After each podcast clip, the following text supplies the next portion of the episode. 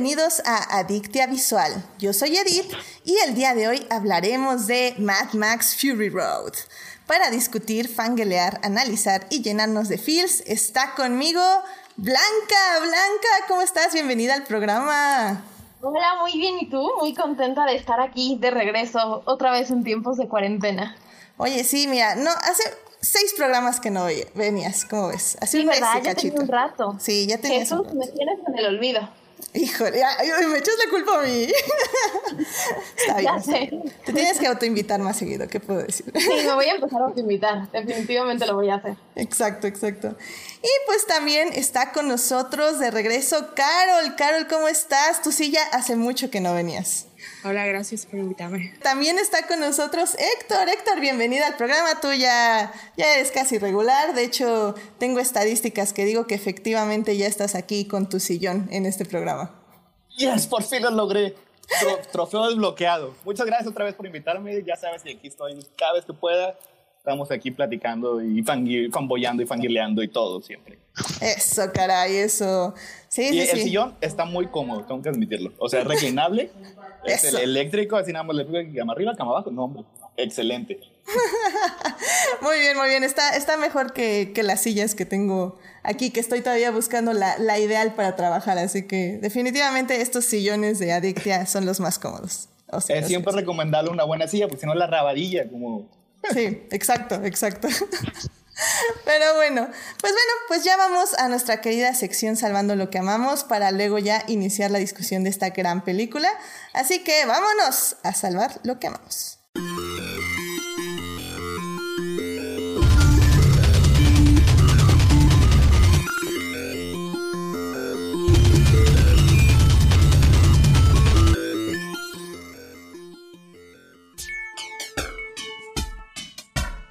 Bien, pues ya estamos aquí en la querida sección Salvando lo que amamos.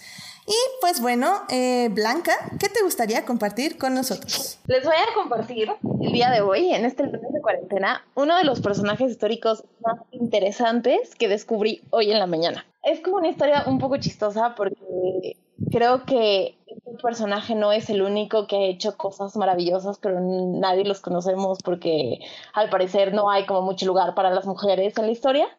Entonces, les voy a presentar a una mujer que se llama Hester Stanhope, que es una inglesa de principios del siglo XIX, eh, nació en 1776 y murió en 1839, que es la primera mujer exploradora que existe en, en general en la historia. O sea, eh, durante esta época que fue el boom de la arqueología, ella es la única mujer que de repente mandó todo al diablo y decidió irse a Siria y en Siria estuvo viviendo eh, por mucho tiempo, casi un año y medio, en las ruinas de Palmira, en el centro de Siria. hizo un montón de investigaciones y hizo cosas súper padres allá y pues obviamente nadie la conoce porque la arqueología no era lugar para una mujer y mucho menos en el siglo XIX. Entonces tiene una vida de lo más interesante, está increíble todo lo que ha hecho y si, por si quieren investigar un poquito más de ella, porque la verdad se me hace, o sea, fue una aristócrata inglesa súper excéntrica y hizo cosas increíbles y creo que es como muy lindo encontrar esos personajes históricos por ahí perdidos en la historia que hicieron cosas muy padres. Muy bien, excelente, excelente. Siempre es bueno conocer sobre todo eso, más de nuestra historia, de la, historia oculta, por decirlo de alguna forma. Sí, totalmente, totalmente. Ahí también como tip, eh, durante esa época el, gobernador de Egipto era como un tipo temerario que, o sea, de verdad Maquiavelo se queda corto en, comparación de todo lo que hizo este señor. Y a la única mujer que aceptó para que lo fuera a visitar y cenara con él fue esta chava. Entonces está también muy cañón todo ese tipo de, pequeños grandes detalles. Wow, no, pues sí, pues sí, no, no vale, vale la pena definitivamente conocer su historia. Muy bien, muchas gracias por traerla a nuestro lente, Blanca. De nada. Este, pues dime, ¿qué te gustaría compartir con nosotros? Pues esta semana eh, mi noticia un poco medio boba es que Taylor Swift lanzó su concierto City of Flower, que va a estar presente en las plataformas digitales de Estados Unidos, pero obviamente lo voy a piratear como buena pirata que soy. Y ya, o sea, solo son como cuatro canciones que grabó cuando lanzó su nuevo disco, pero son eh, canciones en versión acústica y pues como amo a Taylor Swift ha sido como bendecida mi semana. Así está, Diosita Swift. excelente, excelente. La verdad, no puedo, puedo decir que sí, no, no soy fan. Eh, pero extrañamente sale muchísimo Taylor Swift en todas las fanfics que estoy leyendo. Entonces, como que sí he tenido que relacionarme un poco más por su música. No sé, es, es algo raro. ¿En qué, en, en, qué, contexto sale? Ya me... Eh, es, lo usan mucho como para ponerte en el mood de los personajes. O sea, te dicen como, ah, tal personaje después de esta conversación empezó a escuchar esta canción de Taylor Swift. Entonces, y así, sí, sí, sí, es muy ¿Sabes interesante. que es muy chistoso? Ajá. Que hay un álbum que tiene ella, así fan que se llama Speak Now, que si tú lo escuchas es fan, fanfiction. O sea, wow. es un álbum hecho para personas que escriben fanfiction. Entonces te creo completamente. Mira, no, es, es que... que es una locura, ¿verdad? Nunca he leído nada de fanfiction ni me he metido ni nada, pero, o sea, por las pocas cosas que sé al respecto, es una locura todo este mundo. Mira, Blanca, lo único que me ha mantenido viva estos cinco meses ha sido el fanfiction. Así te lo pongo. Pero, pero no volvamos ahí.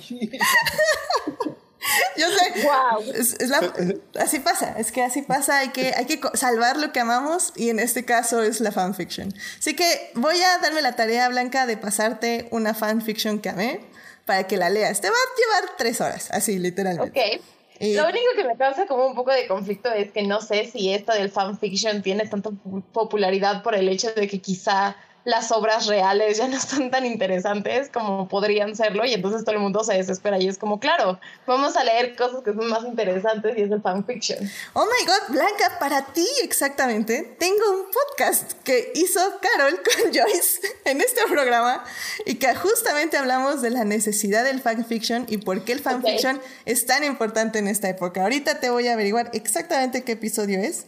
Pero, Lo voy a escuchar. Okay. pero sí, por favor, escúchalo porque hablamos con las dos, bueno, hablé más bien yo con las dos expertas en este tema y efectivamente Carol, la sabiduría de Carol y la sabiduría de Joyce te van a ayudar mucho a, a entender el porqué, definitivamente. Ok, vale, vale.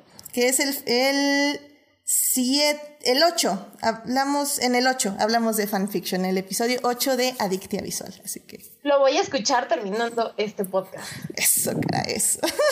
En, en, ese yo estaba una ventanita por fuera, así todavía no tenía silloncito, ahí nada más lo estaba viendo por No, es que, es que ahí sí eran las expertas en fanfiction, que, que hacen trabajos literarios escolarizados. Wow. Sí, mi tesis por fin sirvió para algo. Por fin mi licenciatura sirvió para algo. Exacto. Es una tesis de fanfiction, wow. La triste historia. Mi tesis es sobre okay. supernatural. Es un desastre. No la he acabado, pero ahí está.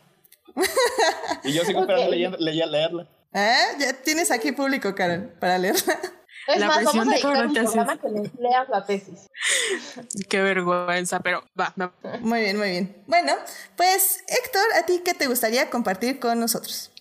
Este, sí, estos últimos días llevo como unas dos semanas eh, releyendo el trabajo de uno de mis escritores de cómics favoritos, eh, Chris Claremont. Ese señor estuvo en los X-Men, los X-Men desde el 75 hasta el 91 y prácticamente él fue la persona que llevó a este grupo de, superhéroes en lo que era uno de los títulos menos vendidos y más oscuros de Marvel, en lo que fue la franquicia más importante en el mundo de los cómics durante más de una década.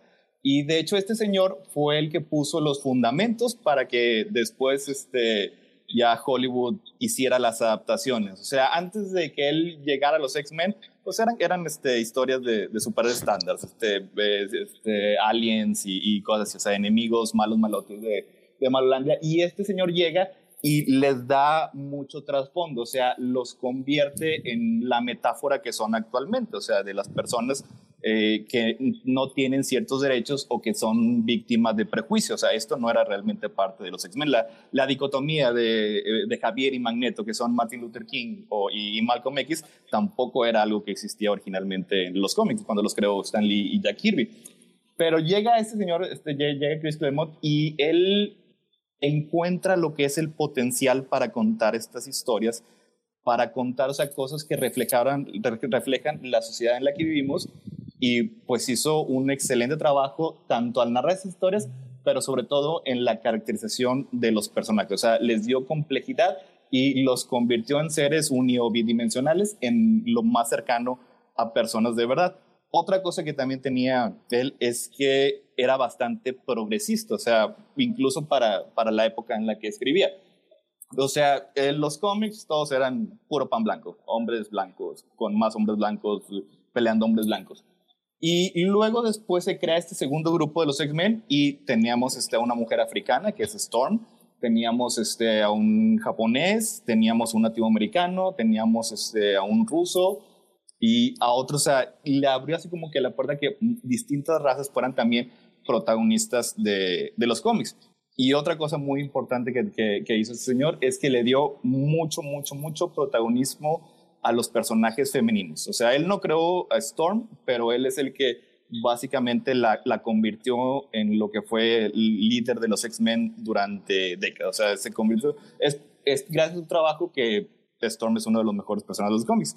Y también, o sea, y en sus tiempos libres, eh, Tom como quiera tuvo ahí chance de tomar un personaje medio olvidado de, de Marvel, que había estado el personaje de apoyo en un cómic que casi no, no tuvo ventas ni, ni, influencia ni nada, que se llamaba Capitán Marvel. De ahí surgió Miss Marvel. Ese señor la tomó, le dio, le dio un trasfondo, la hizo un personaje muy fuerte y pues eventualmente esto se convirtió en, en Carol Danvers, en Capitana Marvel. O sea, es, es uno de los escritores de cómics más influenciales de todos los tiempos y su trabajo realmente vale mucho la pena, es muy recomendable. Muy bien, muy bien, sí, sí, sí, este, he oído ahorita un poco que, que estuvieron en el podcast, ¿no? Hablando de, de esto, de, crónicas. fue, fue gracias a eso que me puse a releer porque ya tenía mucho tiempo sin, sin leerlo. Sí, la verdad es que los X-Men creo que es lo único que siempre me ha llamado la atención de cómics. Creo que lo único que he leído yo así bien es House of M, que sé que creo que a ustedes no les gusta mucho, pero... Eh, tendemos a ser un poco radicales. pero a mí me agradó mucho y es lo único que he leído y lo único que he comprado también porque lo tengo aquí. Pero, pero sí, yo creo que si algún día muy lejano leo algunos cómics, empezaría yo por X-Men. La verdad sí, siempre es algo que me ha llamado mucho la atención. Y esta semana volví a ver la película eh, de este del acosador sexual Brian Singer y fue, está muy buena, o sea, es muy interesante. Podríamos hacer un podcast de ella literalmente, entonces me, me parece... la, Sí. y lo odio. Sí, es, lo que pasa en esta vida. pero no, no, quise mencionar al presunto abusador, por decir, ¿qué, palabra uso? Estudio, Hollywood. pero bueno, o sea, sí es, fue Brian Singer el que, el que tomó el trabajo. O sea, por ejemplo, el Magneto era un villano súper maligno, o sea, que le gustaba matar gente y odiaba a la humanidad. Pero Chris Claremont fue el que decidió darle el origen de que era un sobreviviente del holocausto lo cual le da muchas facetas y lo convierte en un personaje bien trágico. O sea, el, el magneto de Sirian McKillen que vemos en las películas es el magneto de Chris Claremont. O sea, es bien mm. específico. Muy bien. Pues sí.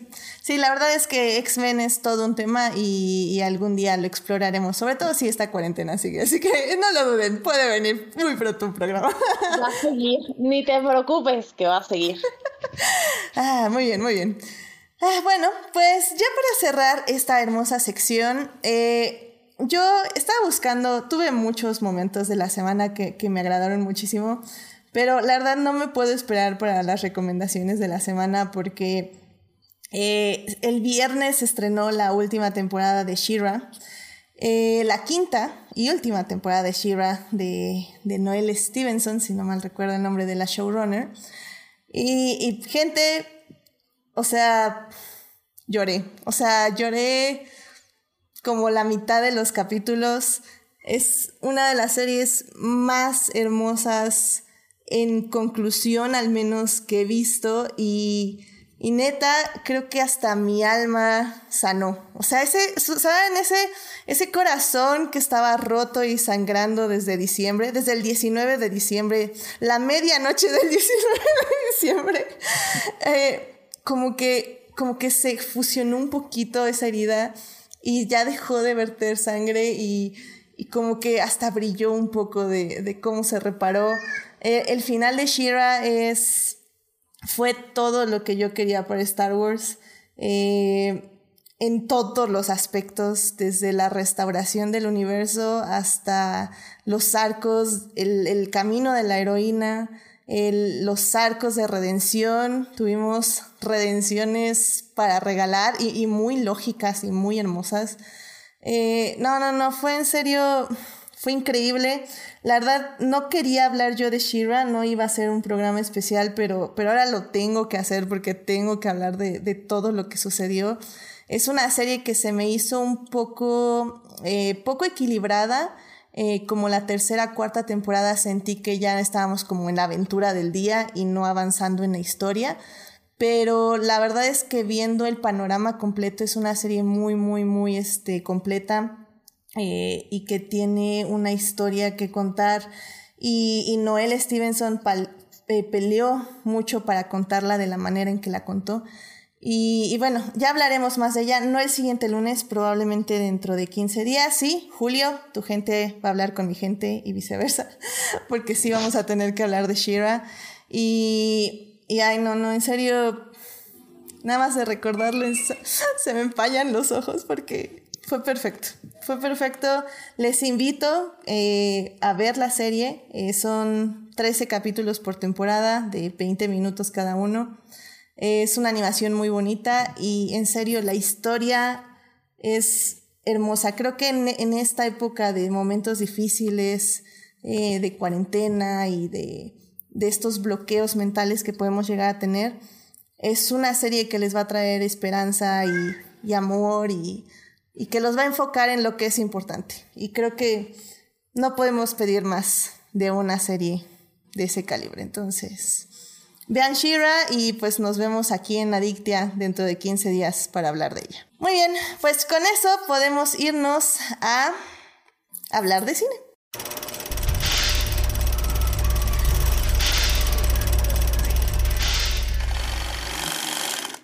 Muy bien, pues ya estamos aquí para hablar de cine. En esta ocasión hablaremos de Mad Max Fury Road. Esta película se estrenó hace cinco años, de ahí nuestra excusa para traerla de nuevo, porque la verdad yo pensé que había pasado más tiempo, pero no, nada más han sido cinco años. Cinco años, eh, se estrenó el 14 de mayo del 2015. Eh, bueno, ya saben, depende del país y así, pero bueno, fue más o menos la fecha. Esta película está dirigida por George Miller, que es este, el creador, un poco, sí, el creador de este universo.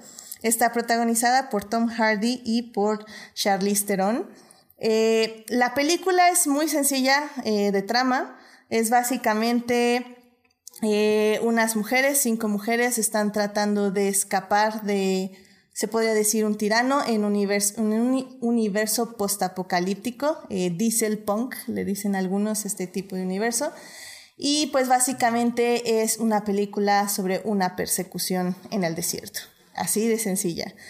¿Por qué esta película es tan importante, tan magnífica y tan impresionante? La hablaremos en estas tres partes. En la primera parte hablaremos de la trama, la historia, la película en sí. En la segunda parte hablaremos de las partes técnicas, eh, cómo visualmente cómo se hizo esta película y por qué visualmente es tan impresionante. Y en la tercera parte hablaremos un poco más de la narrativa equitativa de los personajes masculinos y femeninos.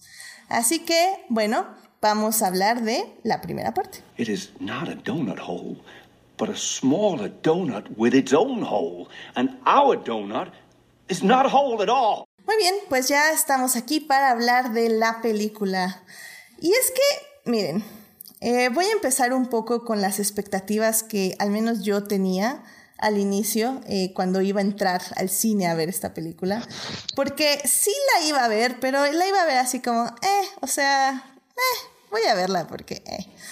Y, y poco a poco, pues es de las películas que veía el fin de semana, entonces cuando se estrena, empiezan a salir reseñas y críticas. Y literalmente posté en el Facebook un, un cómic que hizo una artista que era así como, ok, sí, pues nada más es una persecución, explosiones, eh. Y, y, empieza a oír como las críticas de, oh, narrativas feministas, la protagonista qué, esto qué, what, what, y ya entras al cine es como, what. o sea, la verdad es que es una película que yo no esperaba. Y, y la verdad, la volví a ver este fin de semana, justo para estar fresca en este podcast. Y y me sorprendió muchísimo, porque bueno, una la vi con otros ojos, definitivamente hace cinco años no era la misma persona que soy hoy, y, y me encantó, o sea, me la amé aún más em, por todas las narrativas que ofrece, que evidentemente ahorita iremos desglosando. Me gustaría hablar, eh, nada más para que sepan, eh, de la película con spoilers, porque creo que la verdad pasan tan pocas cosas, pero hay demasiados detalles que pueden ver si la han visto o no la han visto. Eh, entonces me parece como muy interesante que, que, busquen estos detalles, porque a veces creo que nos perdemos en acción y, y hasta la segunda o tercera vez es que podemos realmente absorber lo que esta película nos trata de decir. Pero bueno, pues Carol, ¿tú qué sentiste al ver Mad Max Fury Road? No sé si la fuiste a ver al cine o ya la viste después. Em, esa es mi triste historia. Yo no tuve la oportunidad de verla en el cine, no sé por qué. Mi teoría es porque el 2015 no existe en mi vida, como que se anuló ese año para mí, pero la vi en una pantalla grande ya en mi casa después. Y yo, no, bueno, no si te acuerdas que te conté que hace muchos podcasts atrás crecí con películas de acción. Entonces estaba muy emocionada porque quería ver Mad Max. Obviamente mi Mad Max era Mel Gibson, pero pues es un asco de persona. Y Tom Hardy era, pues es Tom Hardy. Entonces tenía como las expectativas de voy a ver una película de acción, pero es una película de acción y al final acabó siendo una icónica obra maestra que mereció haber ganado mejor película del 2015 y la academia son cobardes y no se la dieron porque merecía todos los premios. Y, o sea, mi vida cambió con Mad, Max, toda fangirl. Sí, definitivamente, porque yo también sé que Blanca es fan. ¿Tú, tú... Soy una gran fan, sí. Eh, ¿Cómo la viste tú, Blanca? Yo la vi, o sea, la verdad es que yo nunca había visto nada de Mad Max antes de esta película, o sea, no tenía ni idea de lo que iba a ir a ver pero me acuerdo que en la universidad pues todo el mundo estaba como de no, es que esta película es una maravilla, todo el mundo tiene que ir a verla.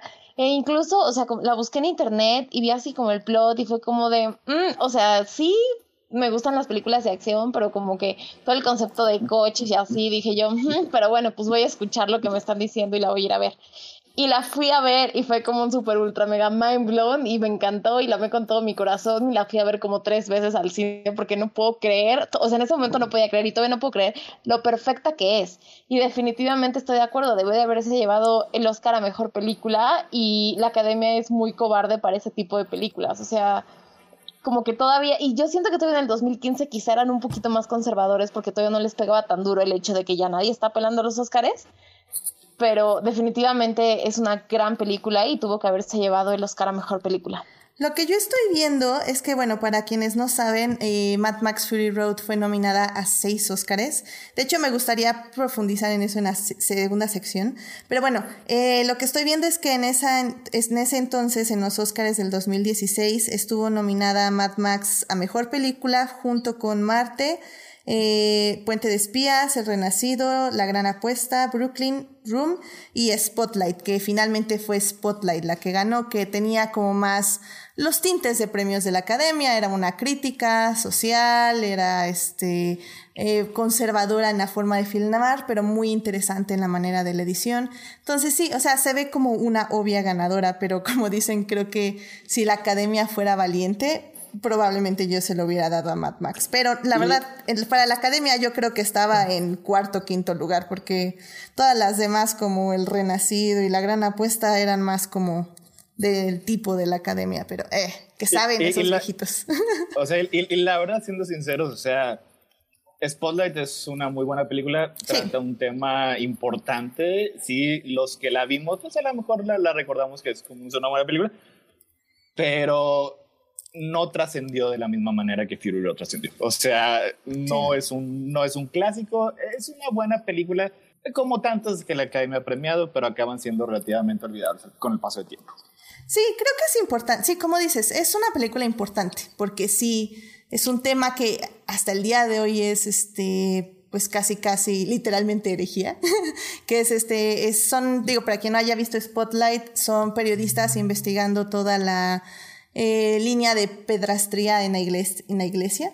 Entonces, sí, definitivamente sigue hasta siendo un tema actual, pero como decimos, es investigado de una forma, pues casi hasta pues aceptable, porque sí te ponen testimonios y así, pero pues es elegante, es la academia. haciendo crítica social. Es una película importante, o sea, importante marca registrada de la anti-AS. Exacto, exacto, pero Mad Max es mucho más atrevida porque es justamente eso, es, es revolucionar un género contándolo desde otra perspectiva. Y es que, digo, bueno, em, ya para empezar a analizar la película, eh, por lo que oí aquí, los que sí habían visto previamente, previamente películas de, de esta saga de Mad Max, eras tú, Carol, y no sé si tú, Héctor, también. No, yo tengo que admitir este, que, que, no he visto ninguna película de Mad Max, a ver si no me saca su lista de, amigos este Scata.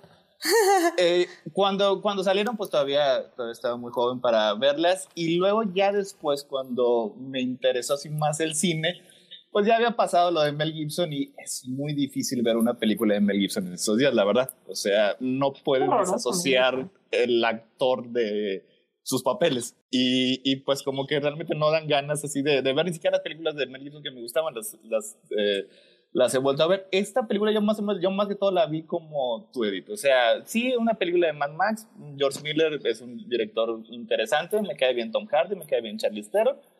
Este, pero una vez que ya este, se estrena en, en, Estados Unidos primero, ah, y, y, empezamos a leer las críticas, o sea, de que tiene ciertos subtextos, de que maneja la forma y la substancia de una manera muy interesante, es que pues, sí, ya, ya me entraron ya muchas ganas de verla. Sí, y es que digo, a ver, aquí ya empecemos ahora sí que desde el inicio, porque realmente me gustaría desglosar la película en partes. No hacer un crónicas de multiverso de llevarnos tres horas en cada escena de la película. Ya no lo hacemos. porque ya no hay películas. pero, pero este, sería más que nada, por ejemplo, o sea, el inicio. Los primeros literalmente 15 minutos nos están presentando este universo, que es lo que decimos una distopía. Es un universo donde básicamente ya no hay nada, no hay eh, agua, no hay gasolina, no hay, eh, no hay vida, no hay árboles, no hay plantas, no hay nada. La gente literalmente se está muriendo de hambre y se está muriendo de sed sobre todo. Y hay una persona que vive en las alturas de unas pues no son montañas, ¿cómo se les dice? Son unas rocas, este... Como Pues sí, era como, una, montaña, ¿no? Como un pico, sí. un cañón. Cañón, sí, un cañón se podría decir. Em, y estas personas controlan básicamente el agua. Eh, hay una ciudad un poco lejana, pero pues no, no, tan lejana, que controla la gasolina y la otra que controla las balas. Entonces, este dictador, em, que se me acaba de ir su nombre. Immortan Joe. Immortan Joe. Eh, básicamente formó una religión a su alrededor donde... Podemos discutirlo. Eh, funda una religión a su alrededor donde eh, tiene a niños jóvenes que se están muriendo porque también el hecho de que haya tanta suciedad, tan poca agua y todo, pues hace que la gente tenga enfermedades que se ven en su piel. O sea, la gente eh, visualmente es repugnante, se podría decir de esa forma, pero pues es realmente debido a la enfermedad. Pero bueno, estos niños se sacrifican eh, en base a una religión, se podría decir, hacia el dios de el diésel, de, de la violencia. del motor, ¿no? Este, del motor. del V8. El V8, sí, es cierto, el V8. Y, y no sé, eh, Carol, ¿a ti qué te parece este mundo? O sea, creo que desde el punto de vista, eh, pues sí, narrativo, me parece súper interesante cómo se explora lo que es, em, en cierta forma, la virilidad y, la creencia y sobre todo esto, el manejo de la religión y el sacrificio. O sea, antes de que hicieran como la película, George Miller tenía una idea muy fija de lo que quería hacer.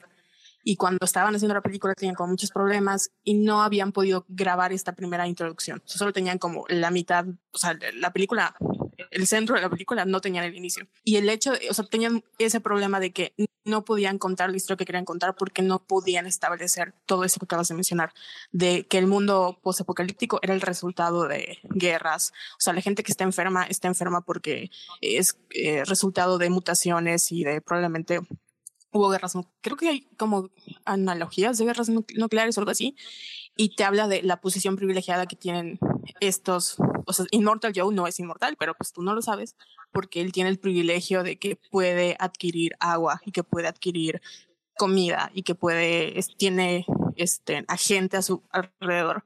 Y algo que menciona George Miller que es muy importante, que a diferencia de las Mad Max anteriores, eh, donde se peleaban por cosas y objetos como la gasolina, aquí se estaban peleando por humanos y se estaban peleando por personas. O sea, no solo las, las esposas, sino el hecho de que Mad Max sea una bolsa de sangre y que sean vistos como objetos dispensables capitalismo, que en plena cuarentena es un tema que, o sea, yo la vi ayer y estaba diciendo, sí, totalmente, porque ahorita estamos en medio de una pandemia y hay gente a la que le vale y es como, va, gente va a morir, X, la gente tiene que morir, mientras sigamos teniendo como esta vida privilegiada de consumo, de poder que me traigan, o sea, Amazon que se está haciendo trillonario este vato y le vale la vida de sus empleados porque pues él está bien en su casa, mientras la gente que no, o sea, que necesita comer porque no tiene el poder adquisitivo, tiene que arriesgarse a salir en su día a día. Está muy denso, denso, eh, está muy denso eso, o sea, la verdad creo que es una gran analogía con todo esto de la pandemia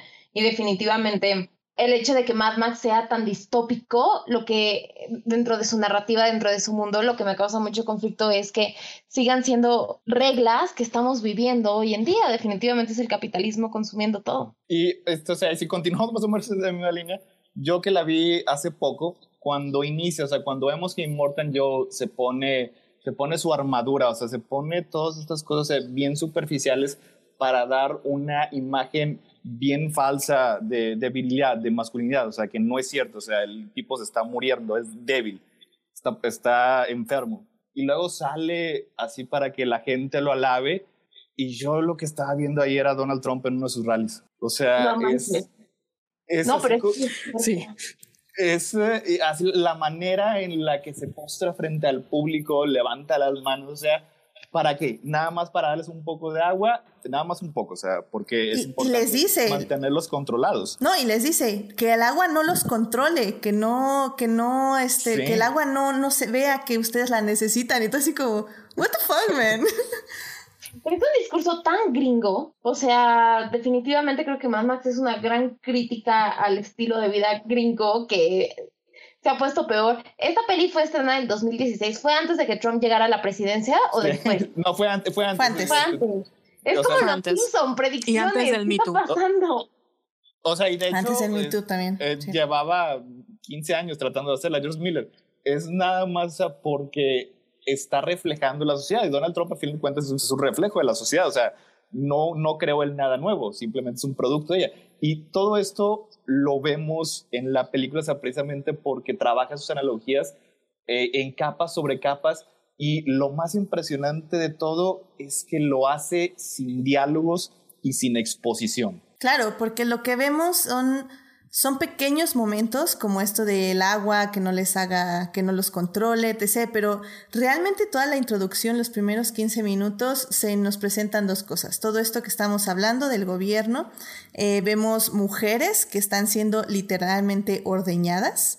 eh, y de hecho uno de sus hijos le dice, cuando le da a tomar leche materna, él le dice como mu, literal así refiriéndose a que son unas vacas. ¿A Eh, poco? No sí. Sí, sí, sí, es una de las, mm, relativamente una de las primeras escenas. Eh, y también eh, se nos pone el punto de vista de Max, que es, entre comillas, nuestro protagonista. Nuestro coprotagonista, se puede decir. Deuter- ¿Deuterogonista? Podría ser. Sí, sí. Este. Eh, y vemos que es un hombre que está. que tiene muchos demonios, que carga traumas. No sabemos exactamente qué es ni a qué se refiere, pero sabemos que lo persiguen. Y justamente esto, sabemos que lo atrapan en el desierto y que lo convierten en una bolsa de sangre porque es un donador universal. Lo vemos eso igual mientras lo tatúan en la espalda, nadie nos lo dice. Bueno, creo que sí lo mencionan, pero Sí lo mencionan una vez, pero, Ajá, en, pero en nada la espalda así eh, funciona como, como la cartilla esa de donador de órganos y todo. Y, y eso es lo que se nos presenta. Y, y la verdad es que es muy impresionante ver ese mundo, sobre todo ahorita que dicen, eh, a mí no se me había ocurrido hacer este símil con la pandemia, pero la verdad es que tienen toda la razón, tienes toda la razón, Carol, porque sí es muy impresionante este, pues sí eso, cómo somos desechables. Y sabes que, bueno, hablando de religión, por ejemplo, el Vaticano, ¿no? Que tiene literalmente oro en sus palacios y en su pequeña ciudad. Y están ahorita preocupados porque ¿cómo vamos a ir a misa cuando, dude, hay gente muriendo literalmente? O sea, nadie le importa. Y el hecho de que, o sea, Immortal Joe haya creado como esta imagen de virilidad, de, de poder, de, o sea, los super camiones que están, o sea, se supone que se están peleando por, o te dicen que la guerra fue por gasolina y están quemando gasolina, lo pendejo. Ay, perdón. Pero están está bien, está bien. No, no somos mayores de 18 años. Nada, pues realmente no es, o sea, ellos todo, tienen todo el, el poderío y están así demostrando que pues para ellos no es nada. Cuando hay o sea, vivimos en el resultado de esas guerras. Entonces sí es como igual una lucha de clases así terrible y es como esta imagen, o sea, la gente lo admira a él y lo, y lo cree y se la come porque no tiene nada en que creer y el hecho de que haya, o sea, como, como dicen los Warboys, ¿no? Que los estén esperando, hay una oportunidad, tal vez en esta vida no va a suceder, pero en la próxima también es muy triste. Como, como diciendo, en la próxima no nos no vamos a vivir así en, en miserables, porque de hecho el dicho es me esperan en el Valhalla.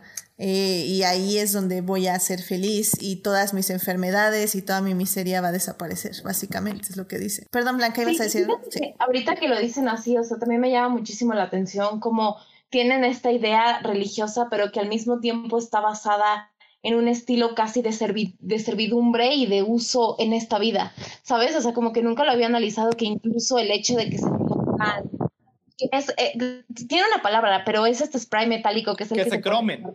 Ese es, es, realmente, o sea, prácticamente una analogía a la utilidad que están teniendo como si fueran coches, son máquinas y su único deseo para poder sobrevivir siendo máquinas es morir para irse a algo más fuerte. Definitivamente creo que tiene muchas relaciones con, con las dos grandes religiones que hay ahorita, que es tanto cristianismo como los musulmanes. Y es que, por ejemplo, ahorita se dice la, la analogía con Donald Trump porque pues, está, está muy presente en las noticias. Pero yo creo que si algo tenía más eh, George Miller en mente era Immortal Joe como un líder religioso, o sea, porque el poner su armadura es equivalente a cómo los cardenales, a cómo los obispos se ponen sus uh, atuendos, sus sombreros y todo y salen frente al público pues para darle su versión de la vida eterna. Claro, y sobre todo es eso, y también tiene mucha analogía en ese aspecto porque cuando los War Boys se sacrifican, ellos gritan, witness me, así, este, véanme. Eh, witness es este, ah, atestíguenme. perfecto, muchas gracias. Sí, atestíguenme. ¿Y qué gritan los otros? Atestiguado, o sea, visto, este, ya te vimos. Y lo gritan pues con, con emoción y con alegría y casi casi luego se burlan, así como, ah, ya, murió, ah, ahora yo sigo, ahora yo sigo. Ah". Y es como esta esta sensación justo de, de seguir sin pensar a alguien y sin importar, pero al mismo tiempo es lo contrario también, porque no importa, o sea, ya se murió ya, el que sigue, ¿y quién sigue? ahora sí que el que sigue. Es que es un uso, es un uso de las personas. Sí, esto, y, justo, es justo lo que decías, Blanca, y, y creo que sí es cierto. Y, y, es que esto, todo lo que estamos diciendo, literalmente pasa los primeros 15 minutos. No crean que, como decía, como decía Héctor hace ratito, que que es como una persona hablando y diciéndonos todo eso. No, son cosas que ustedes van a interpretar solamente en las imágenes. Y llegamos a un punto en que están saliendo unos autos eh, y que está ahí Immortal Joe diciendo que van a cambiar básicamente agua y leche por gasolina y por balas. Y vemos a el Imperator, que es la persona que guía el camión, la que maneja el camión. Y en este caso vemos una extraña contradicción, porque la que está manejando este camión es una mujer, que es la primera mujer que vemos eh, en la película, aparte de las mujeres que están siendo ordeñadas y algunas mujeres en la gente que se está muriendo de hambre. Pero es la primera que vemos no solo caminar con decisión, sino que es obedecida por los demás. Ah, ¿Ustedes cómo sintieron? ¿Sintieron alguna como contradicción o como un qué está pasando? porque esta mujer está aquí en esta posición de poder, en este mundo distópico? no sé si alguien lo sintió porque... Es que sí es un poquito incongruente con lo que ya estaba presentado, pero no necesariamente lo es si hacemos unas analogías al mundo real, porque ha habido sistemas opresores a, lo largo de la historia en el que los oprimidos son parte de ese mismo sistema porque se llegan a beneficiar de ellos. O sea, pero pues, ya se, se, nos revela mucho más del personaje como va avanzando. Claro, Y te voy a decir una cosa, creo yo que en este particular caso, o sea, tampoco nos es tan lejana la idea de la mujer en una segunda posición que maneja las circunstancias para tener poder. ¿Sabes? Incluso creo que, o sea, la misma Cleopatra o personajes históricos de esa categoría como que siempre se han mantenido como mujeres que no resaltan tanto porque están siempre en, unos, en un segundo lugar de una posición de poder. Y si hubiéramos visto quizá una mujer en, en el papel de Immortal Joe, hubiera, o sea, ahí sí hubiera sido como de wow, ¿qué está pasando? Pero creo que el hecho de que se mantenga como en una segunda posición quita un poquito el peso de que no se te haga extraño que aquí esté esta mujer en una posición de poder, pero no es realmente la posición de poder. Y es que aunque tenga ahí una, una, posición de autoridad y, tenga personas sumando, no deja que sigue siendo la definición del patriarcado, el, el reinado de Immortal Joe. O sea, Totalmente. no lo cambia. Exacto. Porque además, este, Furiosa está, o sea, tiene el pelo corto, tiene, está, o sea, mm, sabes que es mujer, pero a simple vista no está representada como comúnmente vemos a las mujeres. Entonces, y pasa, como dicen ustedes, en los sistemas, o sea, cuántas mujeres blancas no traicionan, por así decirlo. No me gusta esa palabra, pero acaban jugando eh, el rol que el patriarcado y el sistema les ofrece, que es a cambio de supervivencia, tienen que traicionar, entre, entre comillas, este, a, otras personas. Como, como las esposas en, en, The Handmaid's Tale, o sea, que tenían, este, tenían una, una posición cómoda. Y también es que sí es interesante, o sea, que Imperator Furiosa está codificada con rasgos masculinos. Sí, sí, sí. Como decía Caro, el cabello, la pintura, la armadura, el brazo o la falta de brazo. Es parte máquina. eso es como, también. Sí, perdón, Carlos. Fun fact de... Eh, no, no, como dato curioso, en bocetos originales, Furioso iba a llevar el pelo largo, pero cambiaron de... Obviamente ves que hay muchas mujeres eh, involucradas en el proyecto y la como creadora de vestuario habló con Charlie Theron y estaban diciendo, no mames, o sea, voy a tener el pelo largo, no tiene lógica que yo sea como una luchadora y va a haber mucha acción en esta película y tenga el pelo largo. Entonces, para mayor comodidad, se lo cortaron para que sea más real también, porque es una persona práctica en este universo. Tengo la idea que fue específicamente Charlize la que, la que dijo, oye, pues en estas escenas, en, en, los, en los garajes y todo, que está este personaje, pues no tiene sentido que traiga el pelo largo. Sí, y mejor para este, nada. Sí, sí, y creo que es una gran decisión, incluso una estética, ¿sabes? Porque a pesar de que sí está muy masculinizada, yo no siento que ni el personaje ni Charlize en ningún momento pierdan como esa feminidad que que, de cierta forma sí tiene el personaje. Pero eso lo vemos más adelante, por como, como dijo Héctor, de que ya nos vamos dando cuenta quién es y por qué es quién es. Y bueno, y es que a partir de ahí pues tenemos la salida y a la mitad del camino Furiosa se desvía eh, de, esta, de este trayecto hacia la ciudad del diésel y todos le preguntan, pues qué, ¿a dónde vamos? Y ella nada les dice, al este. Ah, ok, bueno, al este, todos, cambio de planes, o la, nadie la cuestiona y, sabes... Es lo que iba a decir, eso se me hace tan interesante que nadie la cuestione. Exacto. ¿Sabes? Es como de repente un cambio de planes en último momento y todo es como, ah, sí, chido, vamos, y nadie dice nada. Sí, porque y ahí, es ahí cuando, como nos dice este Jorge Arturo Aguilar en el chat, se ganó su lugar. Entonces sabes que a pesar de todo, ella ya es respetada por todos las eh, los que la rodean y que se le confía cierto tipo de decisiones. O sea, tal vez Immortal Joe le dio alguna instrucción que a nosotros, pobres abandijas, no nos puede decir porque somos inferiores a él, pero Imperator Furiosa no lo es. Por eso tenía el título, o sea, Imperator es, es, un título de, de rango. Exacto. Y y ahí poco a poco nos vamos dando cuenta que algo está mal, porque eh, primero sí notan que se sale de la, del camino y que Furiosa ya se está yendo a otro lado, este, y el primero que se da cuenta que hay algo mal es eh, Immortal Joe, que se va corriendo y bueno, ahí también vemos que sí, efectivamente sí hay plantas y sí hay agua para regar esas plantas, pero pues obviamente lo tiene para él y no para la gente. Eh, y va una cámara a una literal bóveda que abre y en esta bóveda empieza a gritar nombres y solo vemos una señora grande que está con un arma apuntándole y, y vemos en las, en las paredes palabras como no somos cosas, eh, ay, ahorita se me fue. We're not breeders. No We're not breeders, no somos. No somos creadoras. ¿Quién, quién destruyó al mundo? Y quién destruyó al mundo. Exactamente. Entonces sabemos, eh, Joe nos da a entender que estas personas que estaban aquí, probablemente personas porque vemos cama, vemos libros, eh, vemos eh, pues cosas en esta habitación, se escaparon. Entonces Immortal Joe manda a todo su ejército a recuperar a las, a, las cosas que se fueron de esa bóveda y nos damos cuenta que efectivamente Furiosa tiene a estas... Eh, bueno, creo que sí nos damos cuenta en ese momento que se asoma una de ellas y vemos a una mujer vestida de blanco. Eh, se puede decir limpia en el aspecto de que pues todos en ese mundo están sucios, están con eh, muchas cicatrices. Ella también tiene cicatrices, pero, pero al final del día se ve que se, se baña y que, que no, la, la, tierra no la ha tocado mucho, ni el sol.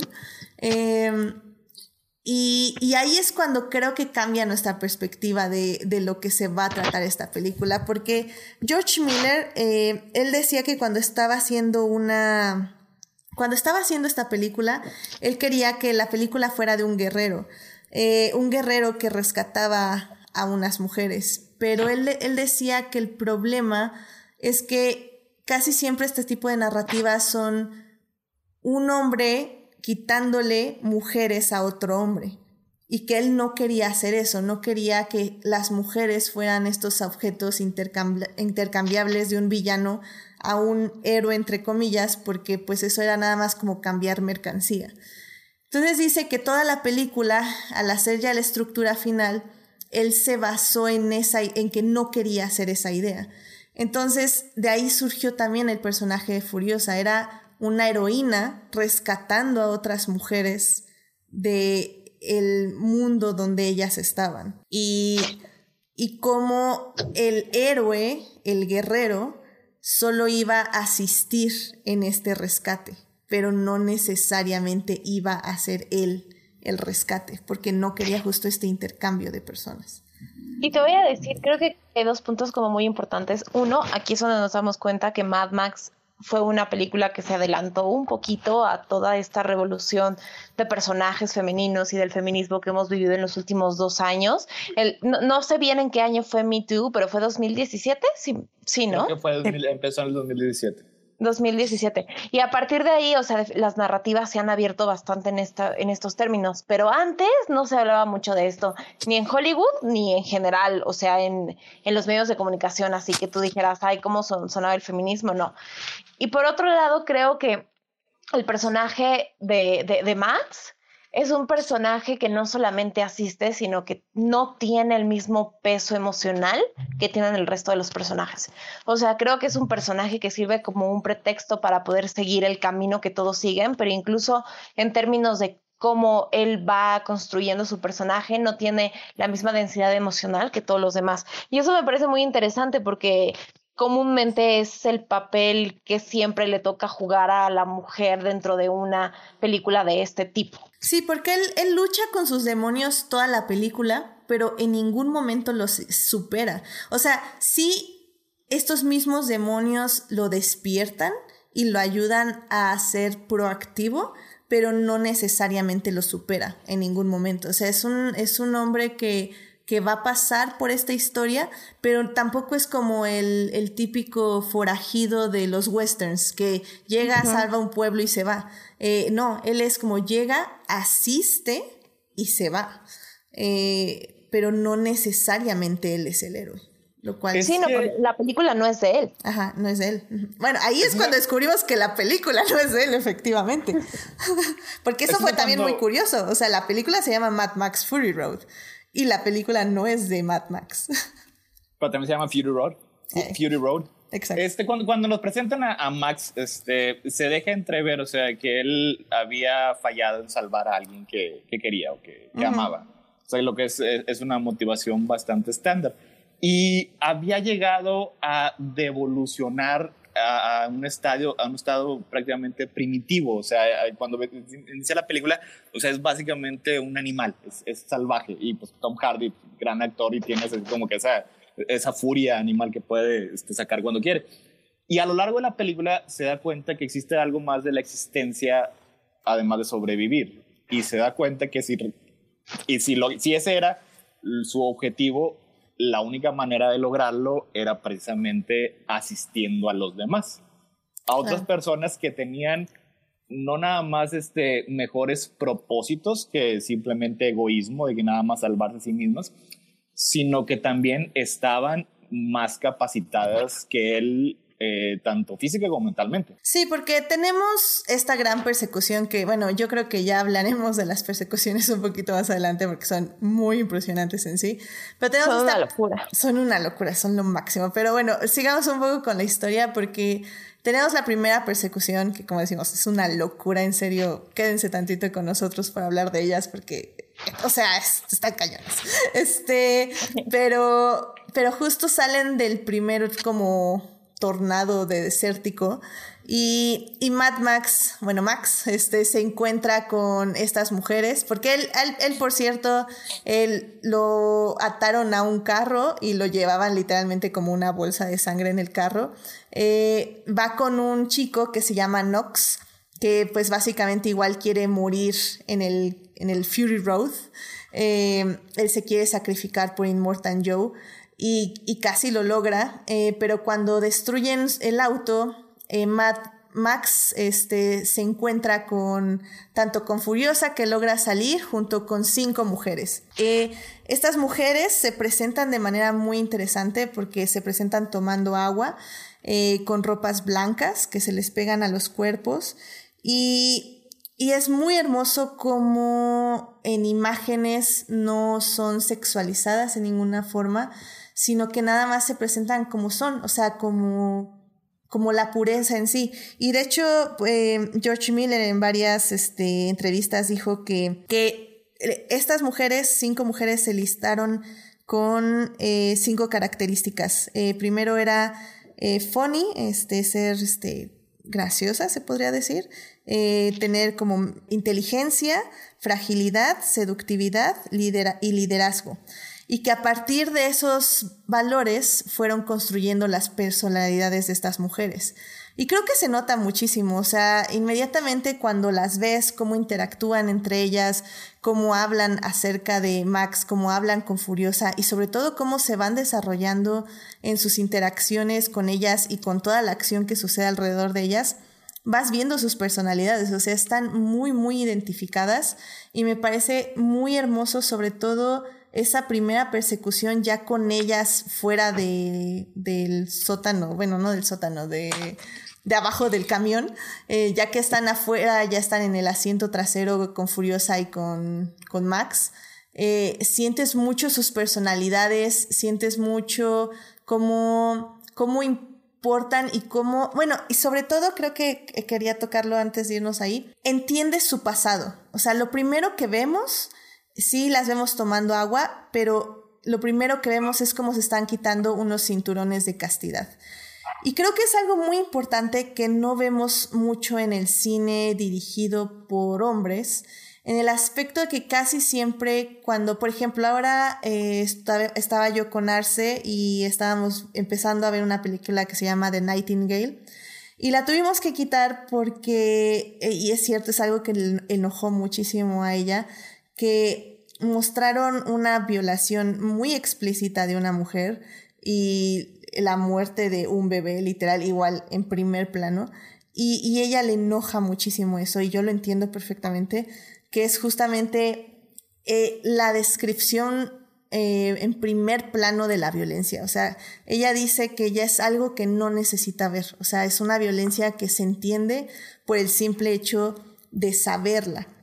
Y es algo como muy interesante que choca en este mundo, porque en, en ahora sí que en actualidad vivimos en, en un mundo donde si una mujer dice que la violaron, nadie le cree. Y, y, George Miller es como, yo no tengo tiempo para estar mostrando cómo estas mujeres son violadas. O sea, simplemente con el hecho de que se quiten un cinturón de castidad y que muestren repulsión por la persona que las está persiguiendo, es suficiente para saber que lo que viven a diario en ese mundo es algo que no quieren más en su vida. Y, que, y también que es algo que les causa conflicto, que es algo también complicado es un rompimiento total de las narrativas, o sea, porque definitivamente ahora que lo dices como que tampoco nunca lo había analizado yo, de que la forma en la que siempre se marca una violación es justo poniendo el hecho, como si no te ponen el hecho no puedes creer que realmente pasó. Y creo que eso justifica muchísimo escenas pues bastante fuertes en la historia del cine de violencia hacia las mujeres y de violaciones. Y, y sí, definitivamente creo que aquí lo, lo, utiliza todo con una narrativa muchísimo más suave, donde lo estás, lo crees sin que te enseñen nada. Y eso rompe con todas las narrativas de la posición de las violaciones en las mujeres en el cine y en general en la vida. Y algo que hizo George Miller, que también fue muy revolucionario, es que él le habló a una activista llamada Eve Ainsler, o Eve Ainsler, bueno, se llama Eve, es la creadora de los monólogos de la vagina. Y ella le daba, o sea, le, envió el guion, le daba como pedacitos y ella le daba feedback de cómo iba, o sea, qué podía mejorar y qué. Entonces sí hay como una persona con perspectiva de género que no solo le ayudó a hacer el guion, sino que también vino a las grabaciones y les dio como talleres a todos, o sea, los actores, para que pudieran entender qué es lo que estaba pasando, cómo estaban viviendo, o sea, qué es lo que habían vivido sus personajes, porque a pesar de que, pues, bueno, ellas tienen más relevancia que Max, hay muy poquito diálogo. Y eso también pasa en, las películas de acción, de que hay personajes de mujeres muy guapas que no tienen ningún diálogo y acaban siendo como en el último plano posible. Y cuando tú las ves, lo primero que piensas es como, pues nada más están allá porque están guapos. O sea, entiendes cuál es su historia y qué es lo que va a pasar, pero el hecho de que haya poquito diálogo, este, tal vez te puede traicionar y creer que no van a ser relevantes durante toda la historia. Y al contrario, las pocas palabras que dicen, obviamente son mujeres que también cuando entran a, o sea, cuando Immortal Joe, como la cámara, te das cuenta que están rodeadas de libros y que la persona que está con ellas, supongo que era como su eh, maestra y son mujeres que no solo son muy hermosas, que también entra en esto de cómo vemos a los seres humanos como objetos, de que ellas estén, fueron elegidas porque son muy guapas y sirven como, creo que les llama tesoros, o sea, son como su, su tesoro. Y también son muy cultas y por eso están por encima de todos, pero al mismo tiempo, a pesar de todas las cosas buenas que tienen, siguen siendo tratadas como objetos y siguen siendo este, estos trofeos de guerra que en la vida real es muy real y no, no lo hablamos de cómo al final cuando hay una guerra o cuando hay, por ejemplo, ahorita en la pandemia, eh, que sí están muriendo muchas personas y eso no le quita el peso a la importancia de lo que estamos viviendo, pero al final las mujeres siguen siendo relegadas como al último plano porque los índices de violencia y los feminicidios han aumentado, pero no son relevantes, no porque no sean importantes, sino porque consideramos que las muertes por COVID son más importantes que la las muertes de mujeres que están atrapadas en sus casas y no pueden salir. Sí, Sí, totalmente. Y yo creo que ahora que lo que dices de los diálogos también es importante recalcar que en ningún momento el hecho de que no tengan diálogos les quita peso dentro de la historia. O sea, es necesario tampoco que digan nada, porque creo que toda esta película está construida mucho en el te muestro, pero no te digo, porque lo que te estoy mostrando tiene suficiente impacto visual y cada acción y cada situación que está ocurriendo ya te está diciendo algo y no necesito como remarcarlo, que funciona muy bien dentro del arco de ellas principalmente, porque incluso también creo que los diálogos de, de Furiosa son muchísimo, muchísimos, o sea, no son tantos, ¿saben? De lo que podría ser como la protagonista y de que es la líder de todo este grupo de que está huyendo, tampoco no tiene tanto diálogo y creo que funciona también muy bien dentro de su personaje. Sí, no, porque de hecho la manera en que Furiosa y Max eh, empiezan a confiar uno en el otro son por cosas muy mínimas. O sea, primero es como, oye, ¿quieres que te quite esa máscara? Eh, yo solo puedo iniciar el camión. Entonces, como, ok, bueno, ya, súbanse al camión. Bueno, porque, bueno, tienen una pelea bastante interesante ahí también, donde vemos que no solo Max es muy capaz de defenderse a sí mismo, sino que Furiosa es muy capaz de defenderse físicamente contra un hombre de pues yo creo que sí. No sé, no sé en, alturas cómo estén, pero al menos en masa muscular sí se veía como muy dispar. Pero digo, o sea, en la pelea se veían que cada quien aguantaba los golpes que le echaron.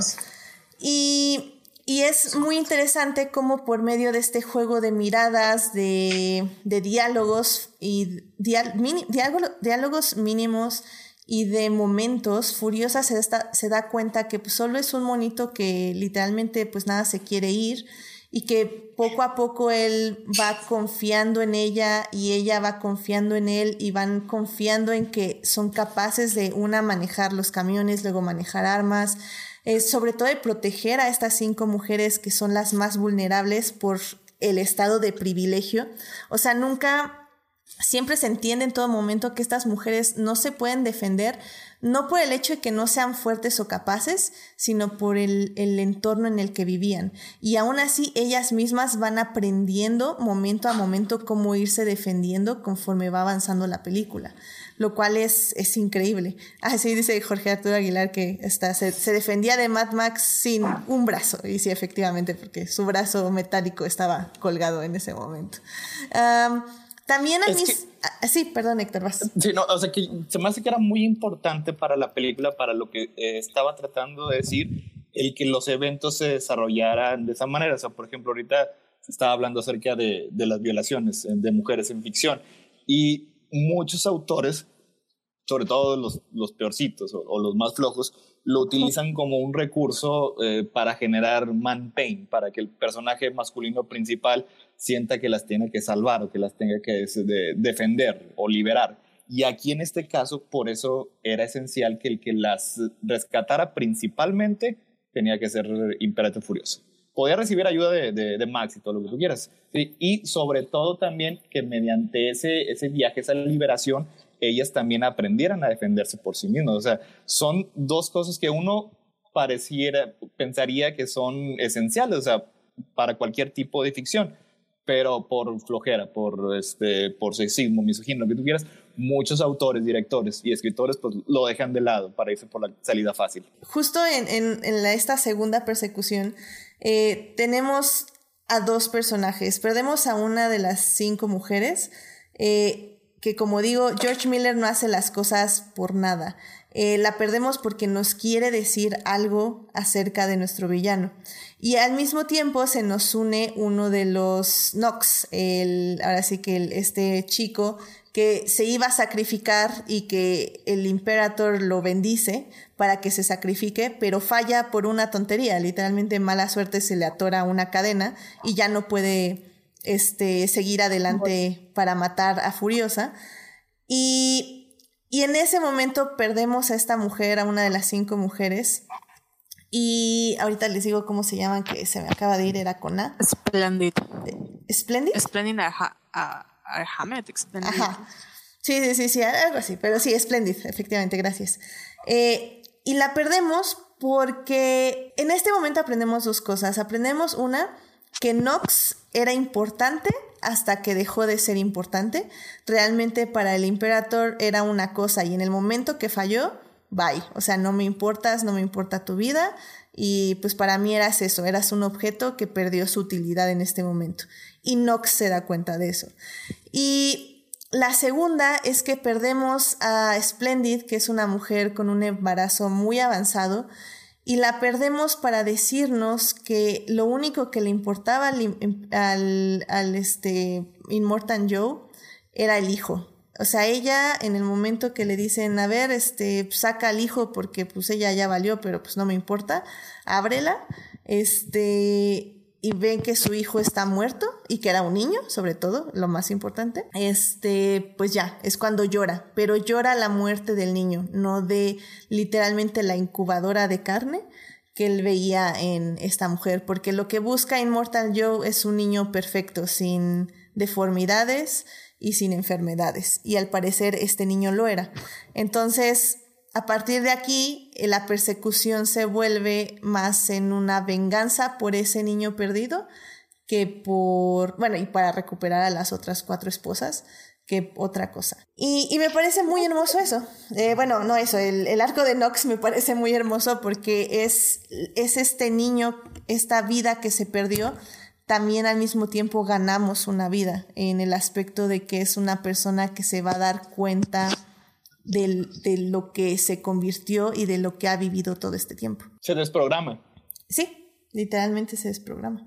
Fíjate que ahorita que dijiste eso también me parece como muy, muy relevante remarcar que de cierta forma, y otra vez volviendo a la analogía que teníamos al principio sobre cómo esta película también hace una crítica al sistema en el que vivimos y cómo funcionan las cosas, que os está muy cañón y es como muy denso pensar que es preferible morir que no tener relevancia dentro de un sistema. Y, o sea, obviamente en este caso en la película eso le abre la oportunidad al personaje de encontrarse a sí mismo, o sea, pero como es muy macabro el funcionamiento de cómo una vida tiene más valor sacrificándose por mantener a lo que se creía que iba a mantener que, por de repente ser irrelevante porque no logró morir. O sea, es creo yo que algo bastante, bastante macabro que de cierta forma resuena bastante con cómo funcionan las cosas en nuestra realidad. Y es que también nos dice algo acerca del mismo sistema del que estás hablando. O sea, en que las mujeres, pues sí, nada más sirven para tener hijos. O sea, por eso siempre hay, hay leyes que, que, no permiten el aborto o el control natal, este tipo de cosas, porque es parte del control. Pero los hombres tampoco sirven, servimos en estos sistemas, Son, somos desechables. No, totalmente. Que es, que exactamente como... Para morir, literalmente. como, como, este Nox, o sea, muchos hombres en las redes, o sea, como, ah, no, es que el patriarcado. Sí, pero es que tú no eres un patriarca. o sea. Totalmente. o sea, patriarcas es, eh, eh, el, ya hablamos ahorita, Donald Trump, Jeff Bezos, esos, esos son los que tienen el control. Los demás son, incluso antes de la pandemia, son los que se morían en, los almacenes de Amazon. Son Totalmente. Los que no, son importantes. Está muy denso verlo así, porque, o sea, creo que ahorita que dijiste eso y que se ve como, lo estamos viendo como con una lupa diferente, está muy denso eso de es contra el patriarcado, pero ni siquiera ustedes son el patriarcado, están igual de esclavizados frente a un sistema donde no le importan las vidas. Y, por ejemplo, lo pienso ahorita que si tú ves eh, todos los soldados, eh, inclusive del mismo Estados Unidos, que han muerto en las guerras más recientes de Irak y todo el problema que tienen ahí con, con esa zona, pues realmente, o sea, sirven para ir a morir, son carne de cañón y a nadie le importa, o sea, al Estado no le importa porque incluso, y esto es muy cierto, y ahorita, y ahorita eh, me recordé que hace tiempo lo había investigado, que antes de la guerra de Vietnam, o durante la guerra de Vietnam, el gobierno daba por un hecho que esos soldados no iban a regresar. Entonces, como la guerra fue un desastre y de repente regresó un montón de gente y unos venían sin una pierna o sin un brazo o con problemas este, mentales y cuestiones bastante densas, pues el Estado no tenía dinero para atenderlos ni darles nada porque daban por un hecho que no iban a regresar. Entonces, o sea, es una analogía muy densa con la película de que efectivamente, o sea, iban a morir y a nadie le importaba lo que pasara después con sus vidas porque daban por un hecho que no iban a regresar. Entonces, el sistema no está diseñado para que la gente regrese o para que la gente se salga y nadie sabe qué hacer con aquellos que ya no son relevantes para el sistema. Y es algo que me parece horrible en todos los sentidos, horrible. ¿Y saben qué es lo peor? Que ahorita que están mencionando eso, yo tengo un conflicto con la gente que... Eh, se siente, o sea, no es que se ponga la camiseta, pero la gente que defiende como a los billonarios y que ya saben, en Twitter siempre alguien eh, se burla de, Elon Musk o de Jeff Bezos y hay gente como, ¿cómo te atreves? Es su dinero y por algo lo tuvo, es como, güey, nunca vas a tener ese dinero como a, él no le importas y lo mismo pasa con, con los, nuestros trabajos, o sea, literalmente defendemos un patrón al cual no le importamos, eh, defendemos un sistema que está tan metido en nuestra cabeza que cuando alguien se sale de ese sistema, o sea, el que está mal son ellos. Y nosotros que seguimos siendo explotados y defendemos esa explotación, no nos damos cuenta de que estamos caminando hacia nuestra muerte. Y al final, pues X, o sea, el día de mañana te despiden, el día de mañana viene una recesión económica y pues ni modo, no hay dinero, te, te vas y ni modo, tienes que salir adelante, entonces ve qué hacer en otro, o muere tú primero antes que yo. Y, y ya, o sea, esa es nuestra existencia, trabajar para otros y morirnos para que otros sigan viviendo una mejor vida. Es súper denso eso. Y lo por ejemplo, ahorita en la pandemia, o sea, yo Carol.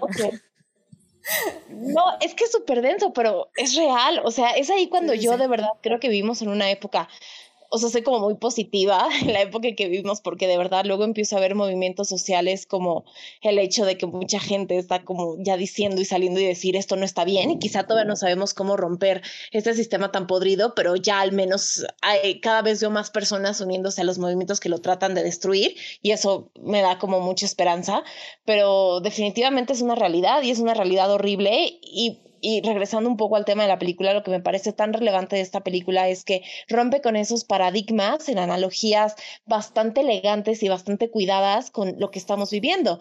Por ejemplo, si algo me ha dejado a mí la pandemia es que el sistema, al igual que las personas que viven en él, no está diseñado para sostener errores. Nadie sabe qué hacer cuando llega un error y te destruye lo que ya tenías construido. Nadie sabe qué hacer frente a una pandemia frente a una situación que para una actividad económica. De la misma forma que, aquí en la película nadie sabe qué hacer con un tipo que se sale del sistema o alguien que regresa de la guerra, o una mujer que dice, ¿sabes qué? Yo no quiero solamente ser una incubadora de hijos. O si inmediatamente hay un ataque porque no estamos, la forma en la que se ha construido la historia no está diseñada para aceptar ese tipo de salidas o ese tipo de errores.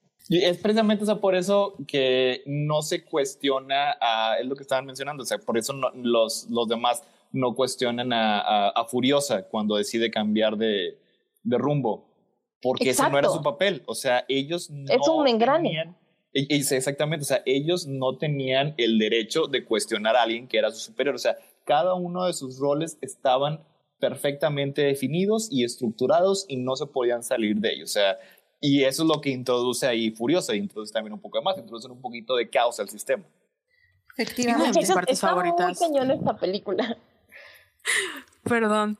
Una de mis partes favoritas es cuando, bueno, falla Nox y, este vato le dice em, como mediocre y, y, Nox como que entra en un estado depresivo de, oh no, he fallado. Y a mí me pasó claro, cuando fallé Slash renuncié. Sí, como Slash renuncié, me despidieron. Este, o sea, esa sensación de que fallé, le fallé un sistema que obviamente me estaba matando, pero yo le fallé, yo soy la decepción. Y aunque haya gente a tu alrededor, en este caso creo que, este, bueno, no sé cómo se llama la chica, le está diciendo de, hay algo más allá de la vida que morirte. Y él, no, es que yo le fallé en Mortal Joe, me estaban esperando, ya perdí mi oportunidad y es como, vato, no pasa nada, pero es la idea que tenemos del sistema que está tan metido en nuestra cabeza que cuando nosotros nos salimos de ese sistema, nos somos como las para, las parásitos, como parásitos, ¿no? Como que estamos, este, somos lo peor y somos mediocres y somos, no podemos y no nacimos para, este, para el sistema, somos débiles, cuando en realidad somos todo lo contrario. Totalmente. Efectivamente. Y, y, es que justamente, porque digo, por, por eh, lo que nos han estado escuchando decir y todo, pareciera que la película va a la tristeza, depresión y van a, van a deprimirse cada vez más mientras avanza. Están ahorita como de, ¿No? yo no quería escuchar Yo no quiero ver esta película que me va a recordar. O sea, tiene, tiene un final catártico, sin nada más. Y, y, no, y es que vamos para allá, porque al final del día eh, resulta que estas mujeres, Furiosa, lo que está buscando es el, lugar verde, así le llama ella. Es un lugar donde todo es verde, donde viven muchas mujeres, eh, donde vivía su madre, donde vivía ella de chica antes de que fuera eh, secuestrada por estos hombres, eh, manipulada y torturada y etc. etc. ella lo que está buscando es llevar a estas cinco mujeres a ese lugar, al lugar verde. Y digo, todavía metemos, vamos un poquito más a la depresión porque encuentra unas mujeres en el camino, eh, ellas una de ellas está haciendo como la víctima, pero obviamente pues todos se dan cuenta que es una emboscada 100%. Entonces eh, ella eh, furiosa sale del camión y le, les grita, oh, yo soy la hija de tal persona, soy una de las Bulbani, mi madre fue tal, mi nombre es tal. Y, estas mujeres llegan y vemos mujeres grandes, o sea, mujeres ya mayores, eh, llegar, verlas. Eh, es hermoso el encuentro entre, entre estas mujeres y, y, las, las, pues en este caso se ven como niñas, eh, cómo les, las están tocando, las están reconociendo. en esta película no habíamos visto contacto humano que no fuera violento.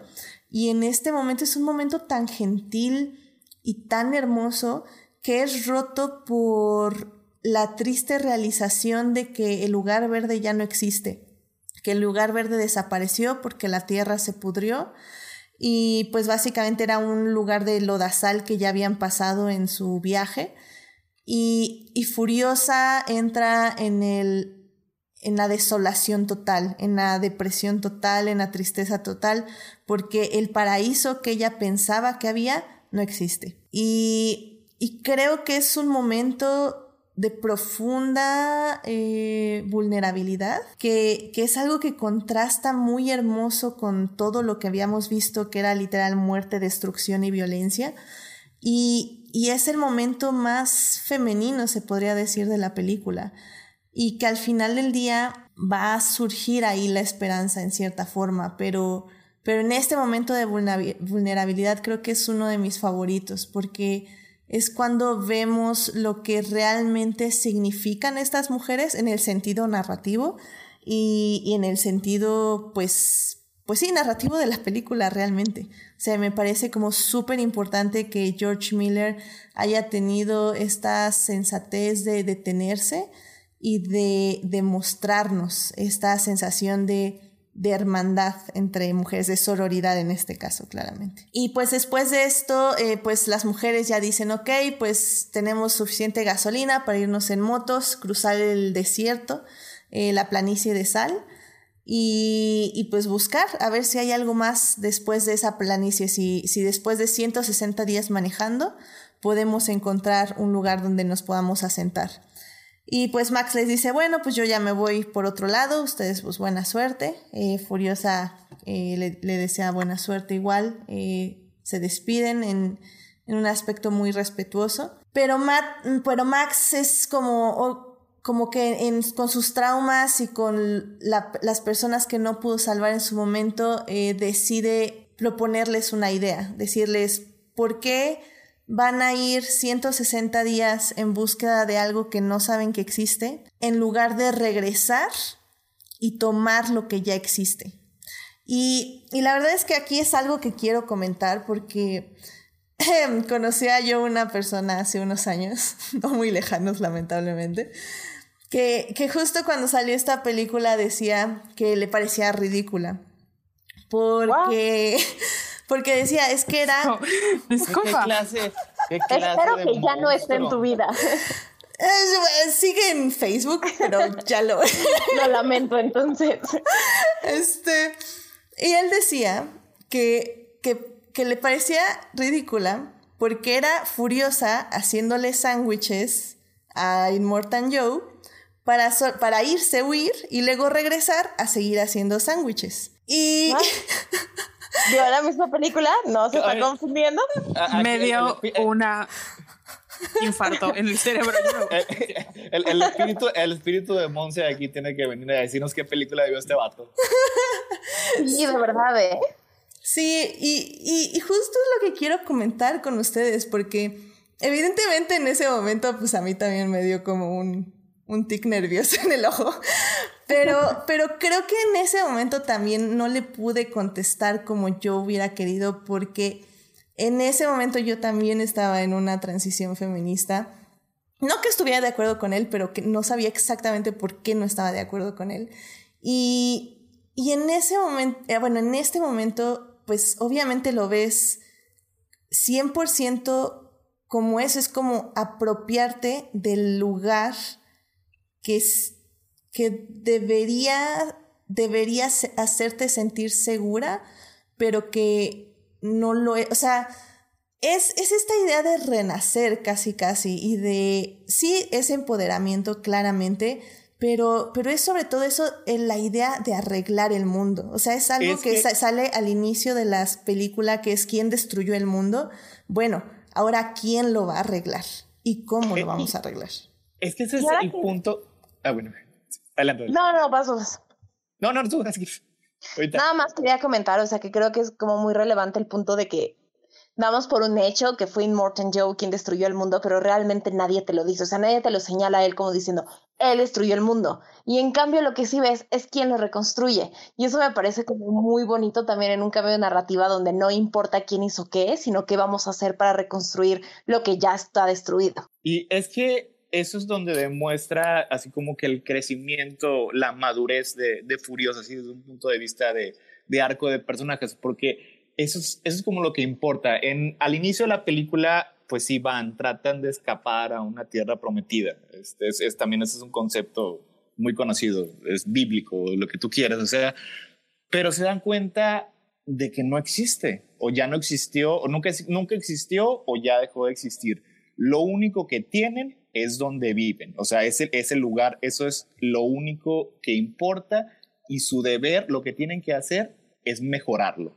Que volviendo a aplicarlo a, a, a la situación ahorita en todo el mundo, o sea, no podemos irnos a, no sé, a otro planeta, a hacer una nueva civilización. Lo único que podemos hacer es hacer lo posible para cambiar el sistema en el que vivimos. O sea, eso es verdadera madurez. Y eso es lo que muestra la película. Totalmente. No, no es de regresar a hacer sándwiches, o sea... sí, yo, yo, lo sé. O sea, quería traerlo. frustración en este momento.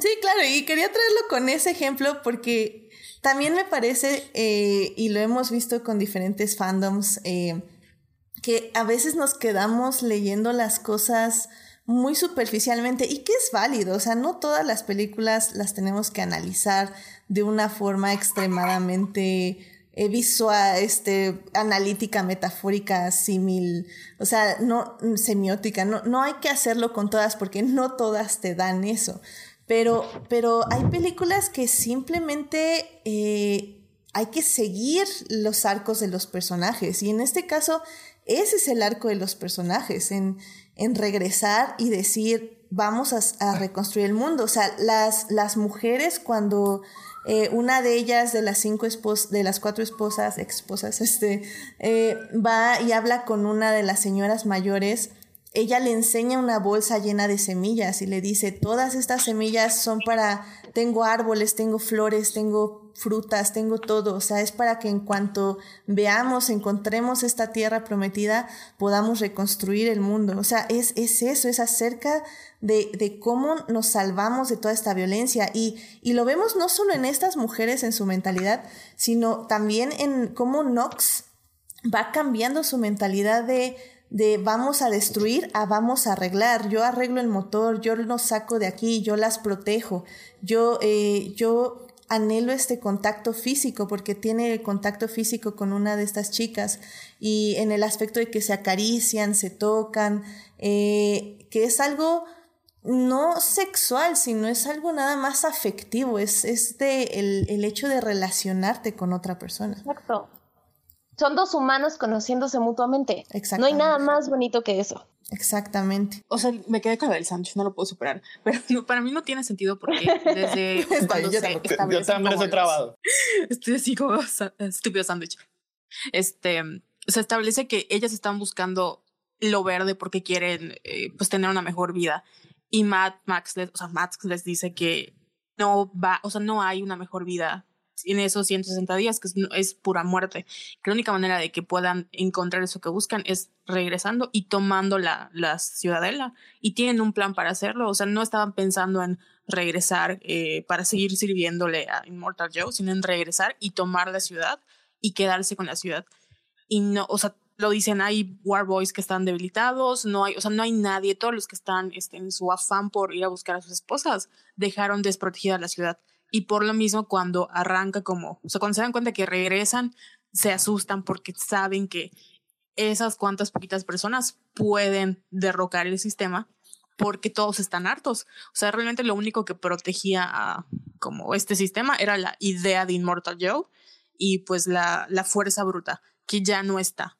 Entonces, al que se regresen las, las mujeres y al que van a llegar con un Warboy que, o sea, para poder entrar, pero no hay un Inmortal Joe en su camino, que creo que no le esperaban matar, pero pues afortunadamente pasó. Eh.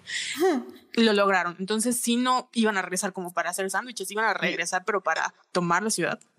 Y, es que eso, eso no es, no, no es un estudio semiótico, o sea, es el, es el texto.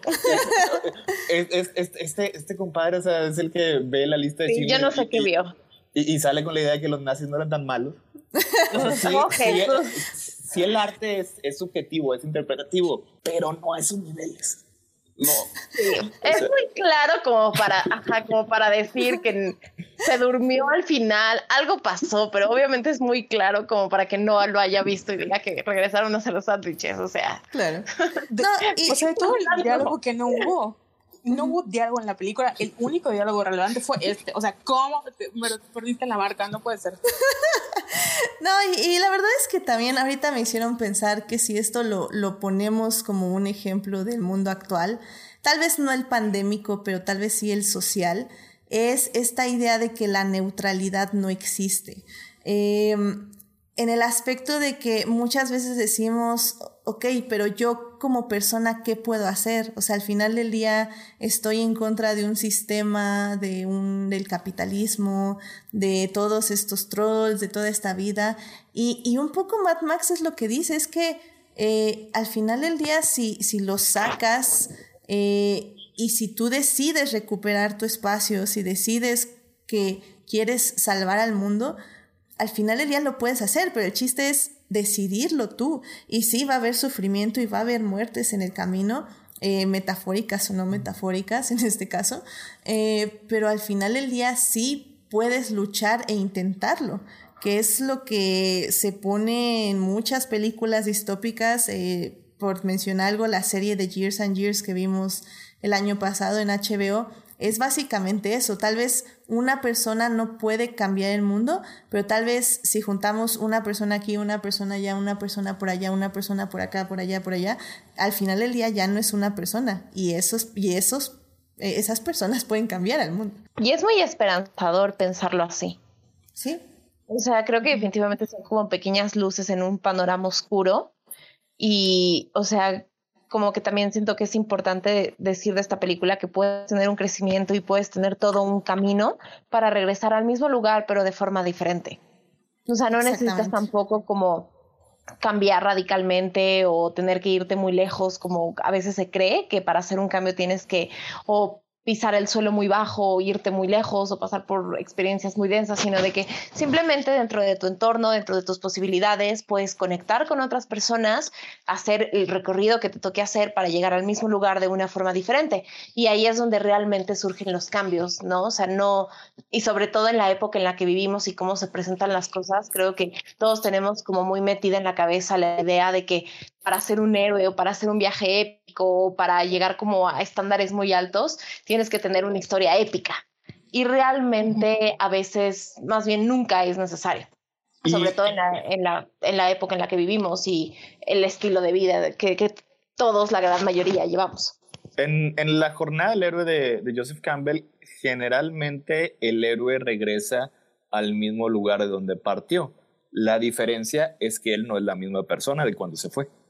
Yo creo que esa es, la clave, o sea, el viaje interno el crecimiento personal es lo que importa. Claro, y fíjate que ahora que decimos eso, creo que algo también bonito que a veces se nos olvida mucho en las grandes historias épicas es que creo que el contacto humano con las personas que te veas encontrado en el camino, de cierta forma, te regresan a ese lugar siendo diferente. Y eso es algo que en Mad Max también es muy esperanzador y, y, y lo que comentábamos hace rato, ¿no? O sea, de la relación que estos personajes tan diferentes van teniendo y que finalmente lo que los une es la idea y la esperanza de volver a tener verde en una ciudad que tenía como un verde muy controlado y era súper opresora para poder construir algo ellos juntos. Era, era, una, era una imagen visual muy específica, o sea, el verde estaba en las alturas, donde solo los pocos privilegiados lo pueden alcanzar, mientras que el suelo, los de abajo, los pobres, estaba árido que solo recibían de repente el agua que los de encima deseaban que tuvieran. Una igual de los elementos que me encantan de la película es el hecho de las, o sea, las semillas como simbolismo, porque esta bata espléndida menciona que las balas para ella son como antisemillas, porque plantan muerte. Y luego te topas con este grupo de mujeres que tienen semillas de verdad para que crezcan, para que vuelvan a florecer, y regresan eh, pues para plantarlas en esta tierra verde, que ahorita que mencionaban, pensé en, creo que en nuestro estándar de éxito nosotros, muchas veces cuando regresamos al mismo lugar donde estábamos antes, por X o por Y, ya sea casa de nuestros papás, ya sea una situación eh, laboral de simple, etcétera, siempre lo vemos como un fracaso. Y cuando regresamos al mismo punto donde comenzamos, siempre es como de, oh no, aunque seamos personas totalmente diferentes. Pero es por el mismo sistema que nos ha hecho creer que tenemos que tener ciertas cosas o llegar a ciertos lugares para poder tener como el éxito, aunque al final nosotros no nos demos cuenta que esa no es nuestra idea de éxito, pero pues es lo que nos hacen creer. En el caso de la película, cuando ellos regresan, no solo van a regresar como a tomar la ciudad, es a reconfigurar, porque no van a regresar a lo mismo de, de ser como estos bárbaros, barbarios. No van a ser sándwiches. Exactamente, van a ser sándwiches, van, a ser ensaladas. perdón, perdón por traumarlo, traumarlas con, con esa analogía horrible, pero le, he tenido cinco años en mi cabeza y tenía que decir, no, por el amor de Dios, no. La respuesta correcta es, van a ser absolutamente todo menos sándwiches. A mí, sí me quebró. No, y, y, la verdad es que como bien dices, Carol, o sea, están esas analogías en la película y también lo decía Héctor hace ratito, o sea, que no es tan difícil captarlas, eh, estas semillas de guerra y semillas de vida. Eh, también un poco el detalle más sutil y que más me rompe el corazón es la muerte de Nox, porque al final él se sacrifica para salvarlas a ellas y, y sus últimas palabras es witness me, es esto de atestíguenme pero en lugar de tener eh, estos eh, compañeros que le griten, sí, vete al bajala, uh, uh", es, es casi, casi este deseo de él, de cómo lo dice, es este deseo de, de sí, o sea, recuérdame, o sea, el, el atestiguanme ya no es un grito de guerra ni de gloria, sino es un grito de recuérdame, de, de tenme contigo. Y la chava que recibe ese witness me, eh, eh, alzas, eh, mueve su mano hacia él y la lleva hacia su corazón, que es la manera en que estas mujeres, en que estas mujeres recuerdan a los muertos. Y, y es súper importante porque, como digo, no es el recibimiento de sí, qué bueno que te vas a morir, es, es este, esta idea de que sí, te estás sacrificando, pero siempre te tendré en mi corazón, literalmente. Y, eso no lo dicen con ninguna palabra más que con witness me.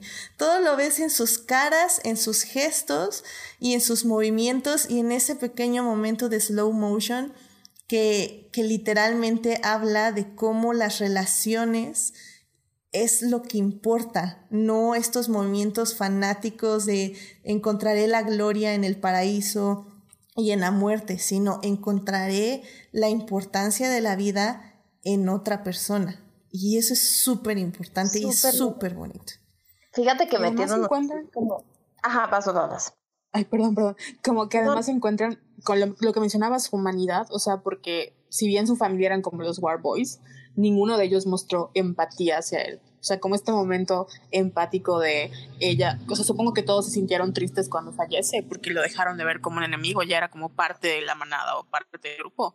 Sí es muy importante el, como a veces eh, nuestro, o sea, nuestro núcleo no acaba siendo nuestro núcleo familiar, sino son otras personas que nos muestran ese lado humano y esa empatía que no todos pueden enseñarnos. Lo que pasa es que así como que para, como instrumento de control, la aislación es, uno de los, es una de las mejores herramientas. Y básicamente todos aquí estaban aislados, no necesariamente que estaban separados o cada uno solos, sino que no tenían contacto entre ellos. La, la diferencia entre las cinco personas, las cinco mujeres, es que ellas sí tenían esa relación entre ellas. Y luego después se extiende a Furiosa y se extiende a Max y se extiende a Nox. O sea, eso es como parte de lo que está tratando de decir Mil. O sea, la familia es importante, las conexiones son importantes, no solamente la familia con la que nacemos, sino con las personas que nos relacionamos en el camino. O sea, ahí es donde llega la salvación. Totalmente. Sí, y algo que yo iba a decir que también me llegó ahorita a la cabeza con todo lo que, lo que estaban comentando y quizá entrando ya como a un espectro muchísimo más existencial, creo que me parece también muy lindo esta idea de que las decisiones que tomas en tu vida, o sea, es la vida lo que te, lo que realmente te puede llenar o te hace a ti o te hace feliz, sino la muerte. Y rompiendo un poco justo con todos estos mitos de el paraíso y la vida después de la muerte y si, la tierra prometida. Eh, sí, o el hecho de que si te mueres vas a un mundo mejor. Y de que aquí, o sea, a la conclusión a la que ellos llegan cuando empiezan a tener esta conexión entre ellos es que realmente lo que importa es lo que estaban viviendo en ese momento. Y lo que los, los hacía a ellos ellos son las decisiones que podían tomar para, para, para, para mejorar la situación en la que vivían. Y no es tanto ya la idea de que hay un paraíso después y que lo que le da razón a tu existencia es lo que hay después de la muerte, sino que lo que le da razón a tu existencia en ese momento es la conexión que tienes con otras personas, las decisiones que tomas y cómo puedes mejorar un poquito la realidad que ya parece bastante terrible, ¿no? En la que vives, o sea, hacer, o sea, por decirlo de manera, hacer un mundo mejor, pero o sea, tú, no esperar que otros lo hagan por ti, ni que ni irte a otro lado y empezar de cero, no. O sea, el mundo lo podemos cambiar gracias a nuestras decisiones, a lo que hacemos, a nuestros actos. Totalmente, y entender que nuestras vidas tienen mucha valía. O sea, y creo que también cuando empiezas a valorar la vida, ya no es tan fácil esclavizar a una persona, ya no es tan fácil juzgar a una persona, porque pues finalmente es alguien que está vivo y la vida es muy bonita como para como para destruirla en voz de que quizá hay algo después de la muerte, ¿sabes? Carol, ¿ibas a decir algo? Se me olvidó, pero... Estaba poniendo muy existencial, córtenme. Sí. Ah, creo que... Eh, no, no, ya se me fue. Bye. Sigan. Oh, no, no, pero no, es que se, se, me... Pero era algo como... O sea, en ese sentido de que... O sea, al, ya, ya recordé. Que al final las decisiones de Nox igual lo sitúan en una posición de, en la historia, ¿no? Que nos pasa... No sé quién lo mencionó, que el hecho de que no hay una neutralidad también pasa en la vida real. O sea, o estás del lado del oprimido o estás del lado del opresor. No puedes estar en el punto medio. Incluso estar en el punto medio es porque estás eligiendo estar del lado del opresor porque no estás del lado del oprimido. Y el hecho de que Knox haya tomado esa decisión y haya eh, encontrado que el propósito de su vida era proteger a los demás y estar en contra de, de Immortal Joe, también es muestra esto, de que al final sus decisiones y lo que su vida importara era esto, la decisión que tomó de estar del lado de la gente que debía de estar. Eso es así, ya vamos en ese tema, pues es que la neutralidad, o sea, no existe, es, es un concepto completamente ilusorio, ilusorio. O sea, existe un status quo. ¿Estás, ¿Estás a favor o estás en contra? El estar ni a favor ni en contra significa que no lo vas a cambiar, por lo que lo estás apoyando. Se me hace... Así es. Sí, muerte del sistema. Sí, y eso que también sí. genera presión en la gente que todavía no se decide. Y hay que entender también que hay personas que tienen su proceso, ¿sabes? O sea, como que a veces siento que incluso la forma en la que pensamos todo es demasiado extremista de un lado o del otro. Y, creo yo que más bien, por ejemplo, o sea, yo tengo muchos amigos que quizá todavía no terminan de entender el proceso del feminismo, pero no me corresponde tanto juzgarlos porque están en un proceso de entendimiento. Obviamente eso no quiere decir que si se ambientan un comentario misógeno lo voy a permitir o, voy o no voy a hacer a decir algo al respecto, pero también siento que en muchas cuestiones como que esta idea de que si no dices nada estás del lado del opresor quita un poco como la gama de posibilidades de una persona que pues apenas está tratando de entender ver qué onda, ¿no? Ah, es complicado. Sí, sí, bueno, ya, eso ya es que, otro tema. Es la parte que tienes que entender que al no decir nada está del lado del que sea que esté controlando el sistema. Pues sí, no, porque no, no, my God. no, no sé si me quiero meter ahí porque igual pues mira, mi opinión es muy extremista. Creo que es parte medio de la noche y yo necesito sacar mis traumas existenciales. Gracias. Es, es parte de lo, como de la humanidad, ¿no? Igual por ejemplo, bueno, Mad Max al principio es un antagonista de Furiosa y luego se convierte como en su aliado porque es parte del ser humano, o sea, tú estás en el sistema, no, no lo vas cuestionando todos los días hasta que sucede algo que te ayuda a cuestionarlo y ya pues tú tomas una decisión que no es lo mismo de si ya eres consciente del problema y luego dices, no, pues lo voy a ignorar, pues ahí sí estás como afirmativamente estando a favor del sistema pero cuando no tienes o sigues con esta venda en los ojos y piensas que, o sea, de tu privilegio no te das cuenta de otras realidades porque nunca te las has cuestionado, igual sí es un, yo, yo estoy consciente de que es un proceso y sí es un poco frustrante, pero cada quien debe tomar como su propio pasito, pero sí también creo que, pues, con todo lo que está pasando, sí tiene, hay un momento en el que te toca elegir y si no eliges, pues, este, en la historia y las personas te juzgarán, ni Max era neutral. O sea, hay, que, hay que acelerar el paso. Definitivamente. O sea, una cosa es también dar la espalda a todo esto. O sea, creo que también una activa ignora, ignorancia, o sea, realmente decir voy a ignorar todo esto y ni siquiera tratar de dar el paso o, decir, ah, no. o, doy el paso atrás o no dar el paso adelante, también eso es activamente ignorarlo. Pero, pero bueno, regresando a la película. yo, yo digo que tengo dos partes del programa. Que marque ese punto. O sea, obviamente si eres como los otros que pues, se quieren ir a Valhalla, pues y saludos, pero si estás en este proceso de tratar de entender y empezar a tener empatía, pues bueno, vamos a darles chance. Sí, este, sí, definitivamente. Y, y bueno... Escucharte muy convencida, pero está bien. No, no, no, o sea, sí, sí tengo esa idea. Y es que más bien, ¿sabes que Más que nada, más que irme con los Warboys, eh, tiene un poco de razón ahí Héctor, me quiero ir ya justo a la escena final eh, con Max porque hay, hay una cosa muy interesante que es justamente cuando ya Furiosa y las ex esposas, que ya no son esposas, este, y sobreviven creo que nada más una de las mujeres este, que encontraron, eh, ellas llegan a este, de, regreso a donde, de donde habían partido y, y el, la gente las recibe, eh, pues las, les aplaude haber tirado a este tirano, pero lo que les dicen ellos es como, déjenla subir, déjenla subir, así como, que ellas tiraron al tirano, lo mataron, ahora que ellas suban. Entonces, realmente ahí hay dos cosas. Una, eh, obviamente sabemos que ellas no van a convertirse en tiranas, pero también se deja dicho que el pueblo puede aceptar un nuevo tirano en dado caso de que se tire al anterior. O sea, eso es como algo que puede pasar algo que el pueblo puede estar receptivo a aceptar. Sabemos que ellas no lo van a hacer así y de hecho el Blu-ray trae un cómic con una historia después de Mad Max y, y, se dice que no fue así, que sí eh, ya mejoraron la sociedad y, y empezaron una distribución equitativa de los recursos. Pero bueno, se puede entender así. Socialismo.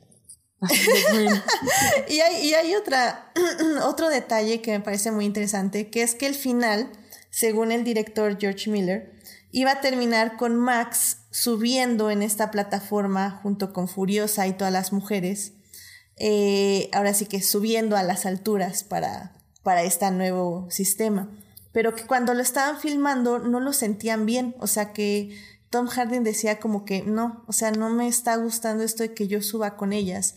Y, y Charlize Theron también decía lo mismo y dice, todos sentíamos eso. Entonces, en ese momento es cuando deciden que el personaje Max se tiene que quedar abajo. Y creo que es algo que, que hablábamos al inicio del programa, que es que Max al final del día sí es eh, un protagonista de la historia, pero nunca termina su ciclo. O sea, él, él sí supera ciertos traumas y, decide ayudar a, las, a todas estas mujeres por, por estos mismos traumas, pero nunca los supera. O sea, esta no es la historia de Max y no es el camino del... Es parte del camino del héroe de Max, supongo, pero no es el, el punto decisivo de su historia. Y, y, el hecho también de que se quede abajo y que se mezcle con el pueblo y desaparezca, también habla mucho de lo que es su personaje, acerca de, de justo eso, este apoyo, este aliado que ayuda a las mujeres, que, que las apoya, que, que literalmente cuando ve que, que, lanza dos disparos y no destruye a la máquina que se acerca, le da el arma furiosa y deja que furiosa se recargue en su hombro para que ella realice el tiro. O sea, este, es un hombre que, que da las ideas, pero que al mismo tiempo da un paso atrás para que las que van a estar haciendo el plan decidan qué hacer con el plan. E, esa posiblemente fue la, la parte que más me gustó de la película. Y, y, es eso, o sea, es como da el paso atrás diciendo, ok, pues sí, yo las traje aquí, pero no, este, este no es mi lugar, o sea, yo no voy a estar ahí con ustedes arriba, yo tengo otro camino y eso es lo que voy a hacer, o sea, las ayudé, chido por ustedes, diviértanse, háganlo bien, bye. Yo ahí sí lo vi como que se completó su arco y parte de esa, esa finalización era el darse cuenta de que él ya no tenía lugar ahí y tenía que, pues, no sé, seguir, seguir buscando, buscando a lo mejor su lugar en otra parte. Y creo que igual su, o sea, el hecho de que cuando está con Furiosa le dice su nombre, porque cuando empieza la película vemos a, a Max como, o sea, un animal, ¿no? Está todo eh, con el pelo largo y está este, perdido. Y incluso cuando avanza la trama, todavía tiene como este miedo a decir su nombre o no lo dice.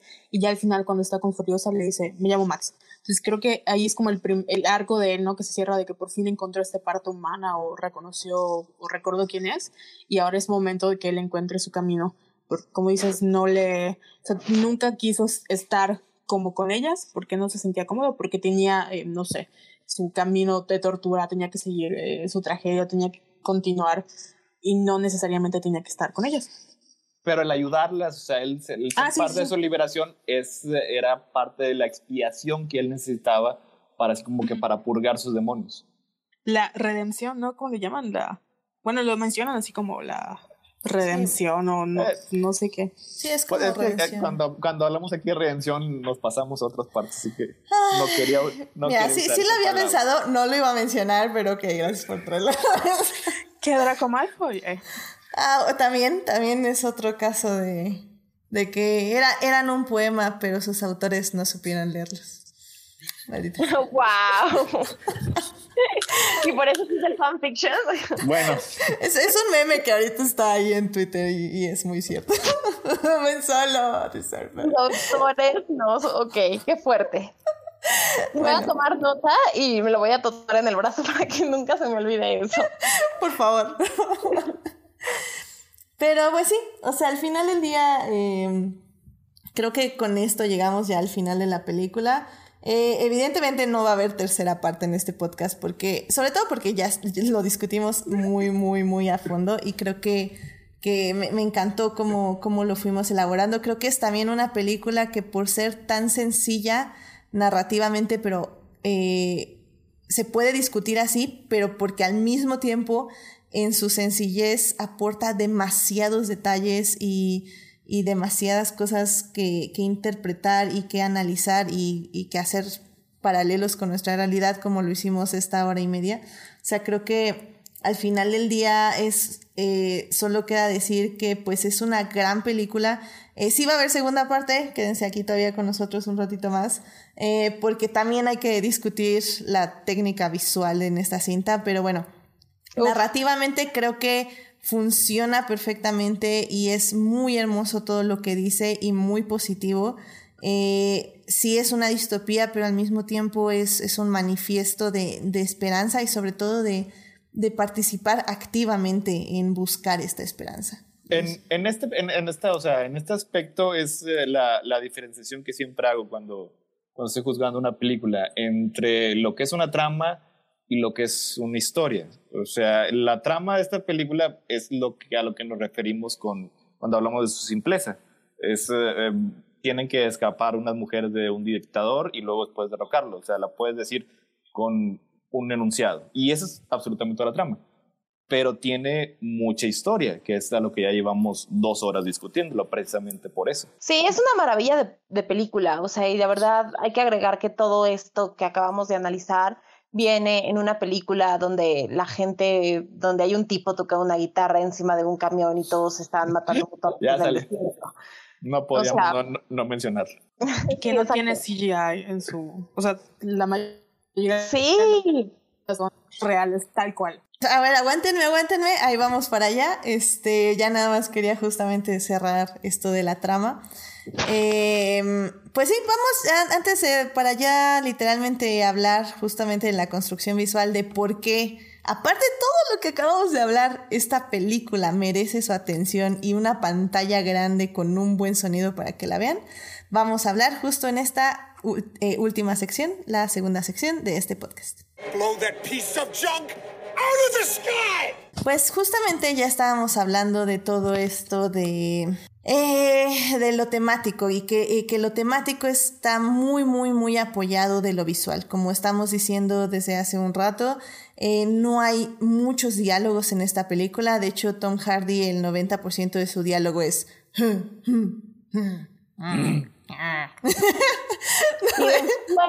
tienes que agregar que eso nos trajo la maravilla de Dunkirk. sí, sí, sí. No, Tom Hardy ya usaba máscaras para cubrir su rostro Ah, antes de que se fuera. Hasta con máscaras se ve guapo y es Tom Hardy. Sí, sí, sí. Y, y bueno, este, al final del día, eh, también una de las partes muy fuertes de esta película y por qué esta película es magistral es porque a partir del minuto 20, básicamente tenemos como tres o cuatro persecuciones en autos eh, de 20 minutos cada una. Eh, no, no me creo, o sea, como digo, sí son persecuciones en autos, pero en serio pasan muchas cosas tanto entre la trama como visualmente. Y porque como bien estaba diciendo Carol ahorita, todo, o bueno, la gran mayoría de esta película es acción en vivo. Son personas trepadas en tubos eh, que oscilan de un lado a otro en el carro. Es Tom Hardy amarrado en un cofre, en un auto que va en un desierto a toda velocidad. Es un tipo con unos, unas resorteras en un auto con bocinas y una guitarra que saca fuego. What the fuck? Es una locura. Que eh, a, a, al inicio mencionábamos que el, el petróleo, la, la, gasolina es un recurso que escasea y, y precioso y lo utilizan en eso. Exactamente, lo, lo, lo, utilizan en que una guitarra saque fuego. No sé por qué eso también me resuena un poco con nuestra realidad. Ya sabes, como sacando muchas tonterías, gastando muchos recursos para sacar muchas tonterías que nadie necesita. Sí, ah, claro. pero qué bonito se ve. sí, la verdad que sí. De hecho, hay, hay una anécdota eh, de George Miller que decía que él le decía a los Stones así como, o sea, que hubo tan buen ambiente en el set que le decía a los Stones como, oigan, no, yo creo que esta cosa que quieren hacer de que se aviente este monito de un carro a otro y luego el carro se volque y, y ruede, no, no, siento que es muy peligroso, mejor lo hacemos en CGI. Y los Stones, no, no, no, sí lo hacemos, lo sacamos, lo sacamos. Qué lindo. O sea, digo, qué peligroso y pobres de los productores. Seguro estaba en una esquina llorando y rezando el Padre Nuestro. Pero. Sí. Lleva, o sea, la, como la historia de el, the making of la película. Se gastaron un chorro de dinero y mandaban a gente así como George, ya acabaste, por favor, el 8 de diciembre se acaba todo esto, ya no puedes filmar más. Y estaban, o sea, la visión que él tenía, porque dice que la, la hizo así como primero por, ¿cómo se llama? Por storyboard y luego ya como que de ahí fue, fue haciendo el guion estaba tan, tan en su cabeza que Tom Hardy, Charlize Theron y él acabaron peleadísimos en ese momento. Hasta que ya vieron la película después, como que ya dijeron, ah, no, pues sí, es un genio, pero que estaban así, se odiaban entre ellos. Es, ¿A que, poco? fue, es que fueron momentos bastante tortuosos. O sea, en ese entonces, ya cuando se estaba filmando, este, había un, eh, un power struggle entre los ejecutivos de alto rango de Warner Brothers. Y Kevin Tsujihara, que fue el que acabó siendo el director del estudio, fue y les dijo, este día dejan de filmar y se acabó y ya no pueden hacer nada, que es lo que estaban mencionando al principio, de que estaban editando la película y no tenía ni principio ni final. Ya después pasa eso y, Tsujihara se queda como cabeza de estudio y es cuando ya les dice, bueno, está bien, regresan a acabarla. Y así como que todos, ah, gracias. Pero, o sea, sí, porque, pues es que, ¿cómo, cómo planeas una película así? O sea, obviamente estaba nada más en la cabeza de George Miller. De hecho, es una película que se hizo principalmente, casi siempre las películas las haces con un guion. El guion te va guiando qué escenas tienes que grabar y cómo vamos a grabar. Eh, eh, normalmente dije. Pero pues George Miller casi, casi toda la película lo usó con storyboards. Porque pues él sabía qué quería ver, pero no, y no lo podías poner en un guion, porque como ya decimos, el 90% de, un guion, de, de ese guion de Mad Max deben de ser descripciones, el 10% diálogos, y diálogos como Sí, no, Tom Hardy gruñe, o sea, no.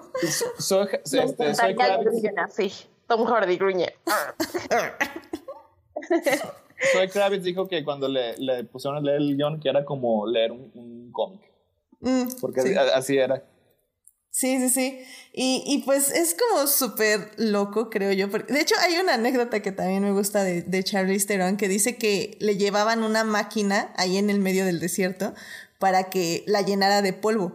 Y que, pero pues que la máquina, pues obviamente, que, que casi casi la asfixiaba porque pues le metía el polvo pues, por la nariz y por todos lados. Entonces ya les decía, no, no, no, ya quédense con su máquina. Entonces ya nada, se tiraba al suelo y rodaba. y ya decía, ya, sí estoy bien, gracias, cabal. Pues sí, no manches. pues sí, pero ¿quién gasta en una máquina que va a llenar de tierra tus actores? Está bien. Mira, yo solo te voy a decir una cosa. Los productores eran personas rifadas cuando les llegaron con un, con un guion o con un storyboard donde decían que un tipo tocaba una guitarra que sacaba fuego encima de un auto a toda velocidad en el desierto. Entonces, los productores eran rifados, definitivamente. Son el grupo que podían gastar en una máquina de polvo, definitivamente. Lo que más me gusta de, de el making of the Mad Max es que George Miller llegó así después del éxito de Happy Feet. O sea, hizo Happy Feet y dijo, pues como ya triunfó mi película, eh, voy a hacer Mad Max, ¿no? Y no sé, la doble, bueno, no, creo que es la doble, a Warner le dijo, ok, pues eh, Happy Feet tuvo mucho éxito, entonces adelante, y confiaron en el vato que hizo Happy Feet para hacer como Mad Max Free Road, y llegas con, pues a ver una persona con una guitarra que saca fuego, y van a ver gente tirándose, y, o sea, no sé quién se le ocurrió en ese momento decir, ok, va, confío en ti, George Miller, creador de Babe, el porquito valiente. Es que, es que casi siempre funciona así, o sea, como director haces una película que va a complacer a todos, que va a ser feliz, y Happy Feet es relativamente bonita, o sea, recuerdo que la disfruté al verla, eh, para juntar el dinero necesario para hacer este tipo de películas. Y, y, pues la verdad es que pues, le funcionó muy bien, como digo, tuvieron muchos problemas, eh, pero al final del día era un director con una visión concreta y pues eso siempre ayuda, porque puede ser un desastre la producción, pero si eres un director que sabe lo que quiere y cómo lo quiere ver, eso no te tiene que eh, eh, pues retrasar ni, ni, ni, obstaculizar tu visión. Y, y sí le doy crédito Siento la pedrada para Snyder. como estudio. Sí, sí, o sea, no, sí, no, no, no era específicamente para Snyder, pero. No, pues, era, no, ¿por qué me la quitaron? Ahí va, y ahí va. Vas, vas, vas, vas. Yo, yo estaba pensando en alguien con dobles iniciales, pero sigue, por favor. Este, que sí le doy crédito a Warner Bros. porque sí tiende a darles a, a, a sus directores mucho dinero y mucha libertad para que plasmen en la pantalla su visión. O sea, esa es la razón por la que les ha dado cientos de millones de dólares a los Wachowski y los amo por eso, porque a mí me gustan todas sus películas. Hasta la que no les gustan los demás, me gustan a mí. Algunas veces sí tenemos Batman v Superman, pero pues en otras ocasiones tenemos algo como, como Fury Road. Exactamente. Y es que, miren, tengo que decir, porque aquí en el chat, este, este Jorge Arturo Aguilar, que está baneado de este programa, este, está diciendo que no le gustó la edición.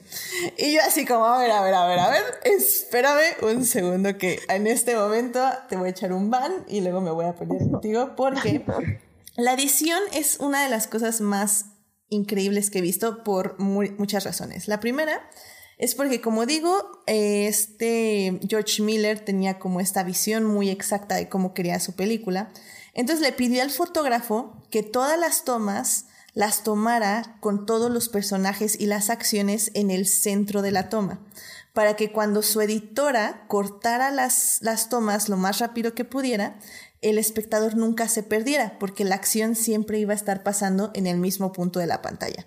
Entonces, para empezar desde ahí, pues es una genialidad, porque le ayudas un montón al editor que ya no se tiene que estar preocupando por dónde están los ojos del espectador, sino que 100% solo se va a preocupar por el ritmo de la película. Dos, pues obviamente es una editora, porque es la esposa de George Miller, de hecho. En este momento les digo cómo se llama, que aquí la tengo, es Margaret, Margaret Sixel.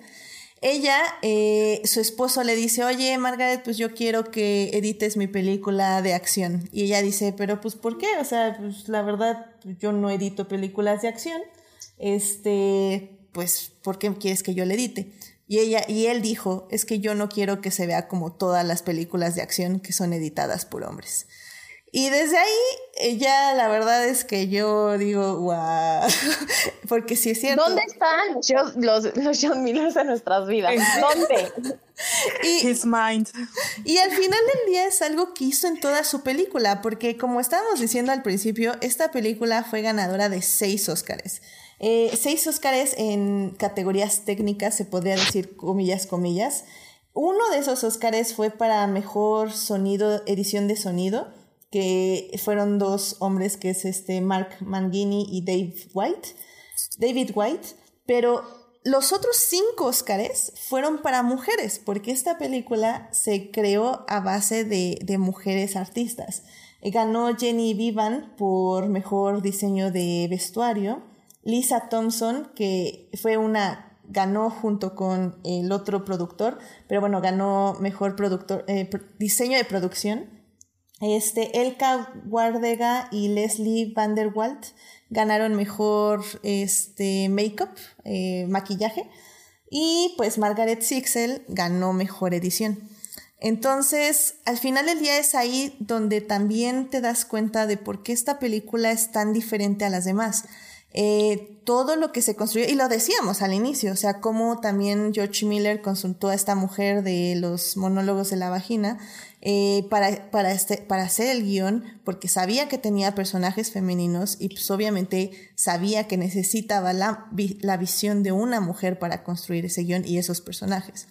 Entonces habla de mucho cómo George Miller quería y sabía que esta historia era acerca de seis mujeres que iban a cruzar el desierto y quería que, que estas mujeres se vistieran como ellas quisieran en, la visión de una mujer, porque todos sus vestuarios y lo que decíamos del cabello de Charlize Theron, pues fue consultando a los actores y preguntándoles qué necesitaban para sus personajes. Me trabó un poquito también esto lo de la edición, porque eh, este, entendieron lo que pasó en Fury Road, entendieron la historia, entendieron todo lo que hemos estado hablando ya casi dos horas.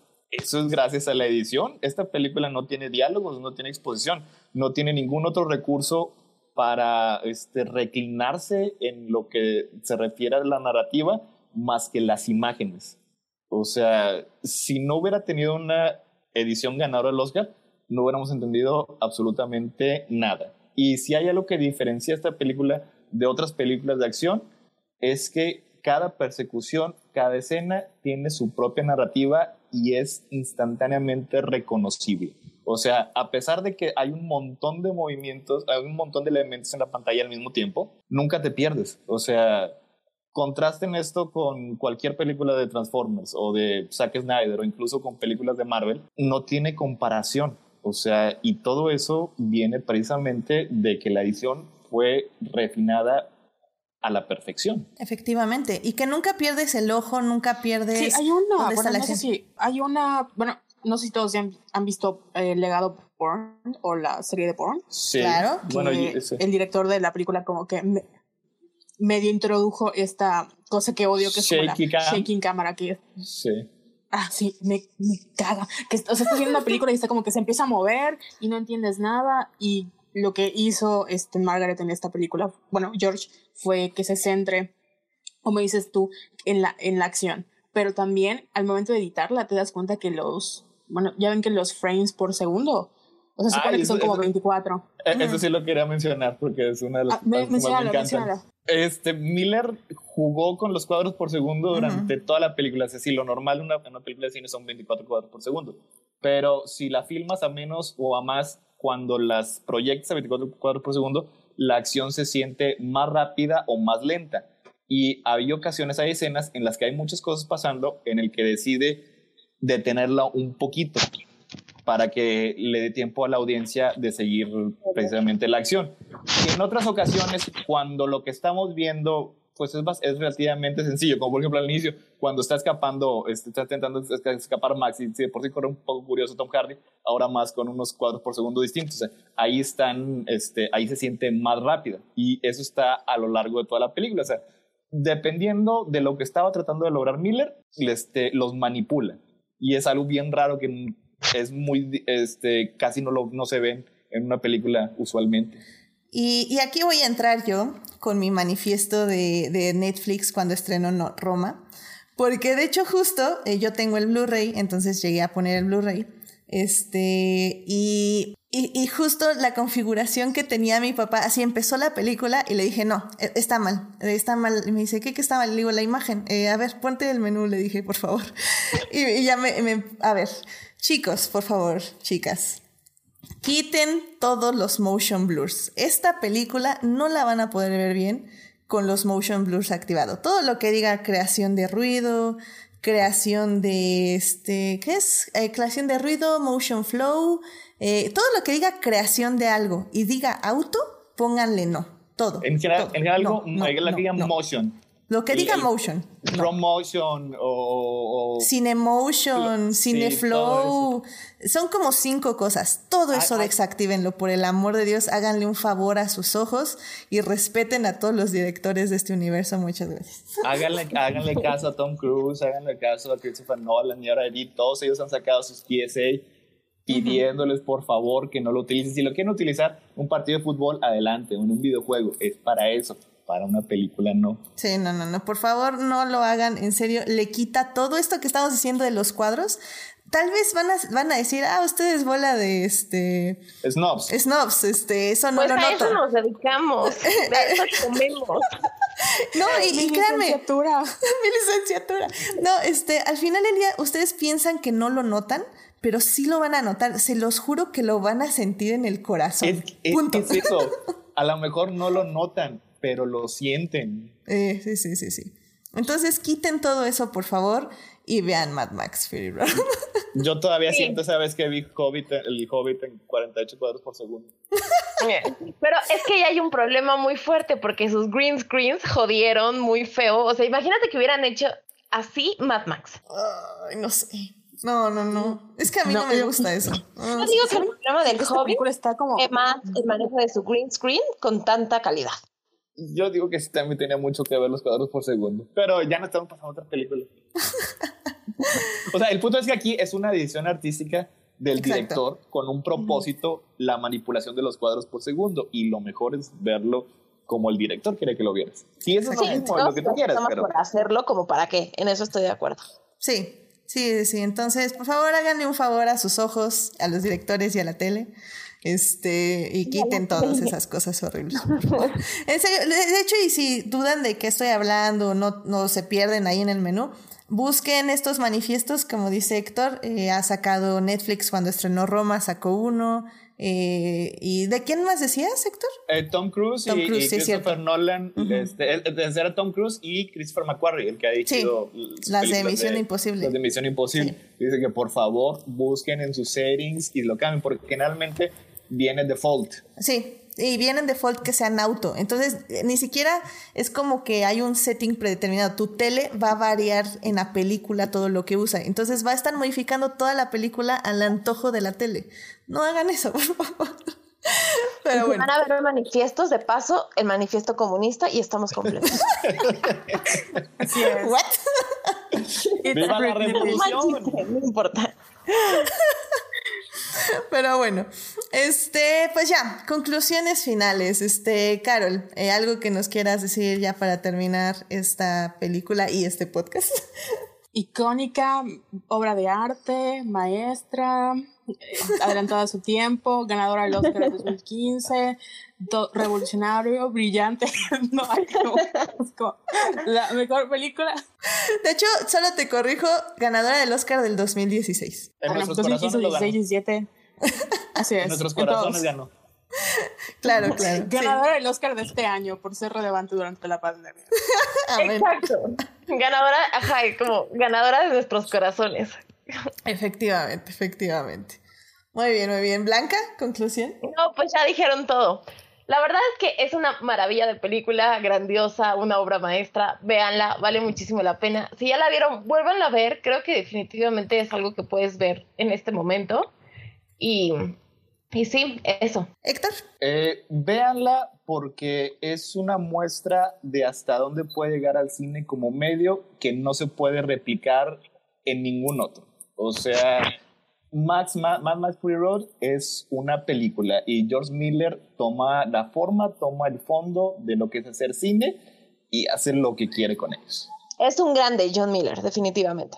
Sí, definitivamente. Creo que. Es, es- es, eh, una de las mejores películas del siglo XXI. Amén. Amén. Sí. Definitivamente va a estar en los top 10, 20 y 50 de, de muchos.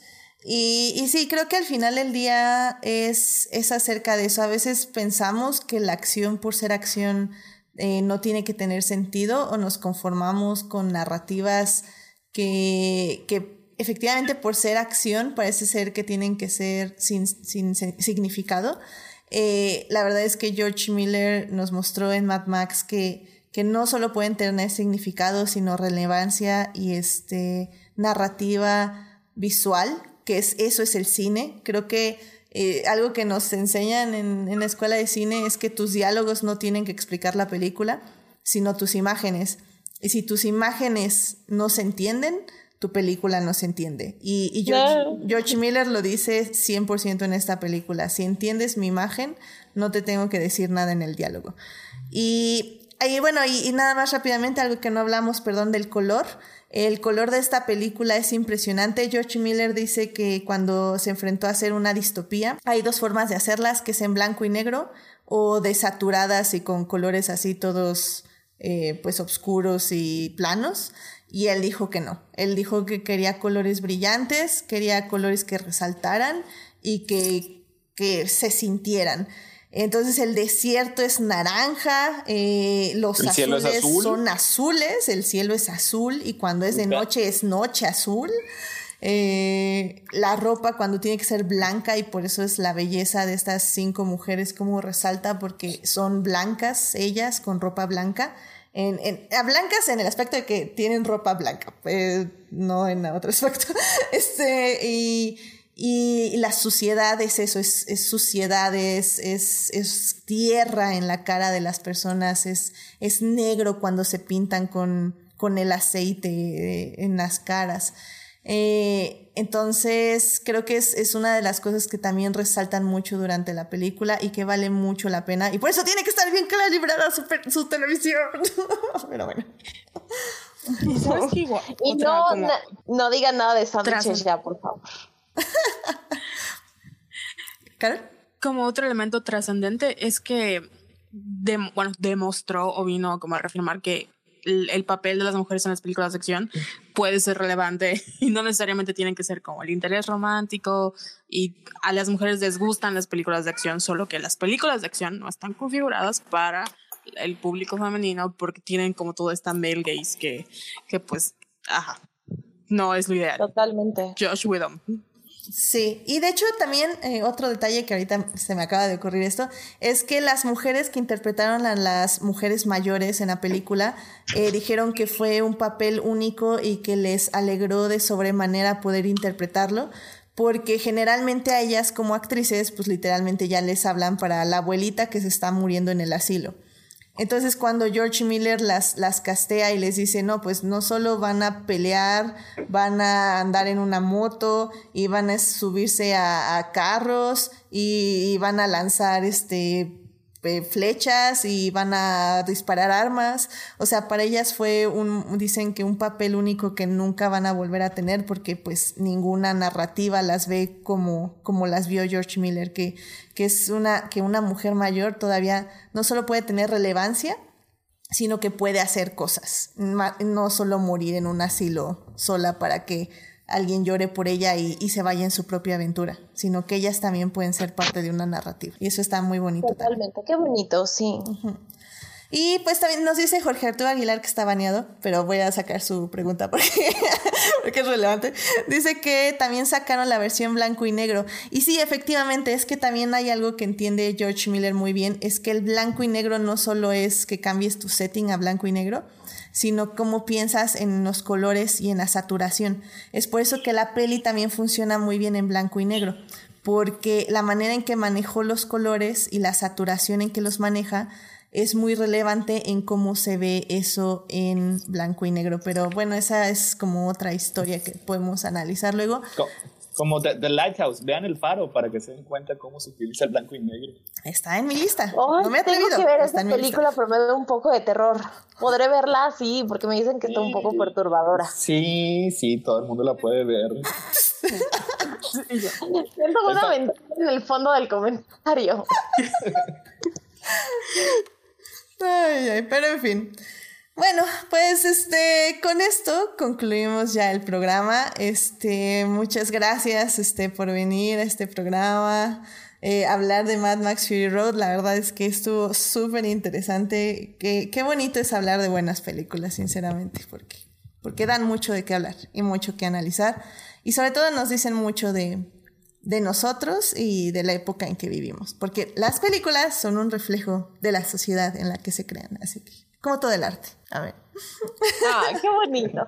Qué, qué, qué esperanzador estuvo esta conversación. Después de que empezamos súper depresivos, todo terminó muy lindo. Sí, sí, llegamos a un lugar un poco oscuro ahí como a la mitad. sí, pero yo, yo, sabía que íbamos a salir, por eso dije, no, esta peli pues al final del día habla de esperanza, entonces yo sabía y que cuando llegamos a, a, las semillas, todo cambió. Todo cambió con las Así es. Yo lo sigo esperando en la Plaza de la Revolución para llevar el sistema y rodar cabezas, las guillotinas. Sí. Y de la sangre nacerán nuevas semillas. Ándala, oso, muy bien. Muy bien. Me suena muy bien. Pues bueno, eh, pues ya para despedirnos, este, pues bueno, a ver, vamos por una por una, este. Carol, pues muchas gracias por venir al programa. Este, ¿dónde te pueden encontrar nuestros escuchas? En Twitter y en Instagram como arroba Venus o en el podcast de Somos Violetas, que no hemos hecho, pero ahí estamos. ya, ya sacaron algo. no tanto como queremos, pero. Una larga historia, pero ahí estamos. Ahí están. Si no pueden escuchar sus podcasts pasados, que son varios y también son muy interesantes. Así que ahí están, Somos Violetas. Este, Blanca, muchísimas gracias por venir. Eh, ¿Dónde te puede encontrar nuestro público? Pues últimamente ya solo Instagram. Estoy como Blanca, dos guiones bajos Silvia, porque ya no hay ningún otro nombre disponible. Pero baja, sí hay. Perfecto. Y eh, Héctor, eh, ¿dónde te pueden encontrar? Ah, muchas gracias por venir. ¿Y dónde te pueden encontrar nuestros invitados? Gracias por invitarme, Y como espero que ya sepan, en Crónicas del Multiverso ahí donde hablamos de cómics, películas, libros, videojuegos, animación y ah, de vez en cuando está fútbol, todos los temas que ha habido por haber. En los jueves, entre jueves y viernes a las 12 de la noche, estamos en vivo en YouTube, eh, también estamos en Facebook, estamos en Twitter como C Multiverso. Eh, nos pueden encontrar en Spotify, iTunes, etc. Ahorita estamos haciendo especiales también durante la semana, así que pues de repente sale un podcast ahí un día que no se esperaba. Estén al pendiente. excelente, excelente. Este, rápidamente antes de, de, concluir, este Jorge Arturo Aguilar me está diciendo que, que se anunció la precuela enfocada en Furiosa. Eh, sí, es cierto, sí, sí, me lo dijo varias veces durante el programa, pero se me olvidó. Em, eh, es algo que si quieren luego podemos discutir, pero la verdad hay que ver qué va a pasar ahí. Este, sinceramente, no, no voy a decir que no me interesa, pero también me da un poquito de miedo porque va a ser una historia de mucho trauma y tragedia. Entonces, y, pues vamos a ver a Furiosa al inicio de su trauma y de por qué decide rescatar a estas mujeres, lo cual también es interesante, pero ah, no sé, no sé, me, da cosita. Pero bueno, en, George Miller confiamos, supongo. pero sí, así, así va a estar el asunto. Eh, a ver qué tal. Eh, también ya con la pandemia, quién sabe qué pasa. Así que digamos que vamos a tener que esperar un rato en, en ver esa precuela. ¿Qué ocurrirá primero? ¿Calentamiento global o la película? o el estreno de New Mutants. ¿Quién sabe? Nunca lo sabremos. Ah, buen punto, buen punto. No lo sabemos. Nada más por eso no me suicido. ¿Para, ¿Estás esperando New Mutants? Obviamente. New, Mutants va a salvar ella sola sobre sus enormes hombros la industria cinematográfica. Van a ver. Wow. El, día, que salga, toda la, humanidad entera, al unísono, va a ir a verla. Van a ver, van a ver. Si es que sale, es lo que se te olvidó decir. Si es que sale. Algún día. Si es que la hicieron. Tiene que salir. ¿Verdad? Es como, ajá, suena como súper conspiratorio que el estreno de no salga porque quizá no hay película. Ay, pues ya veremos. Algún día lo sabremos. Si, no hay, si no hay película, sería el fraude más grande perpetrado en la historia de la humanidad. No puedo ni siquiera, no, puedo ni siquiera concebir eso. Sí, sí, ahí sí, ahí sí aceptaría que las conspiraciones empresariales existen. Muy cañón. Vaya que sí. Muy bien, pues a mí me pueden encontrar en HT Idea. Este, ya saben que ahí estoy hablando de Star Wars, de Star Wars y cada vez un poquito menos de Star Wars. Ya hablé de Mad Max. Eh, muchísimas gracias a quienes nos acompañaron en vivo. En Vivo estuvo un ratito ahí Julio, estuvo Edgar Pérez, estuvo Julián García, estuvo Jorge Arturo Aguilar, que estuvo ahí aportando mucho en este programa, muchas gracias. Eh, también estuvo Marcela Salgado y ya son quienes estuvieron en el chat.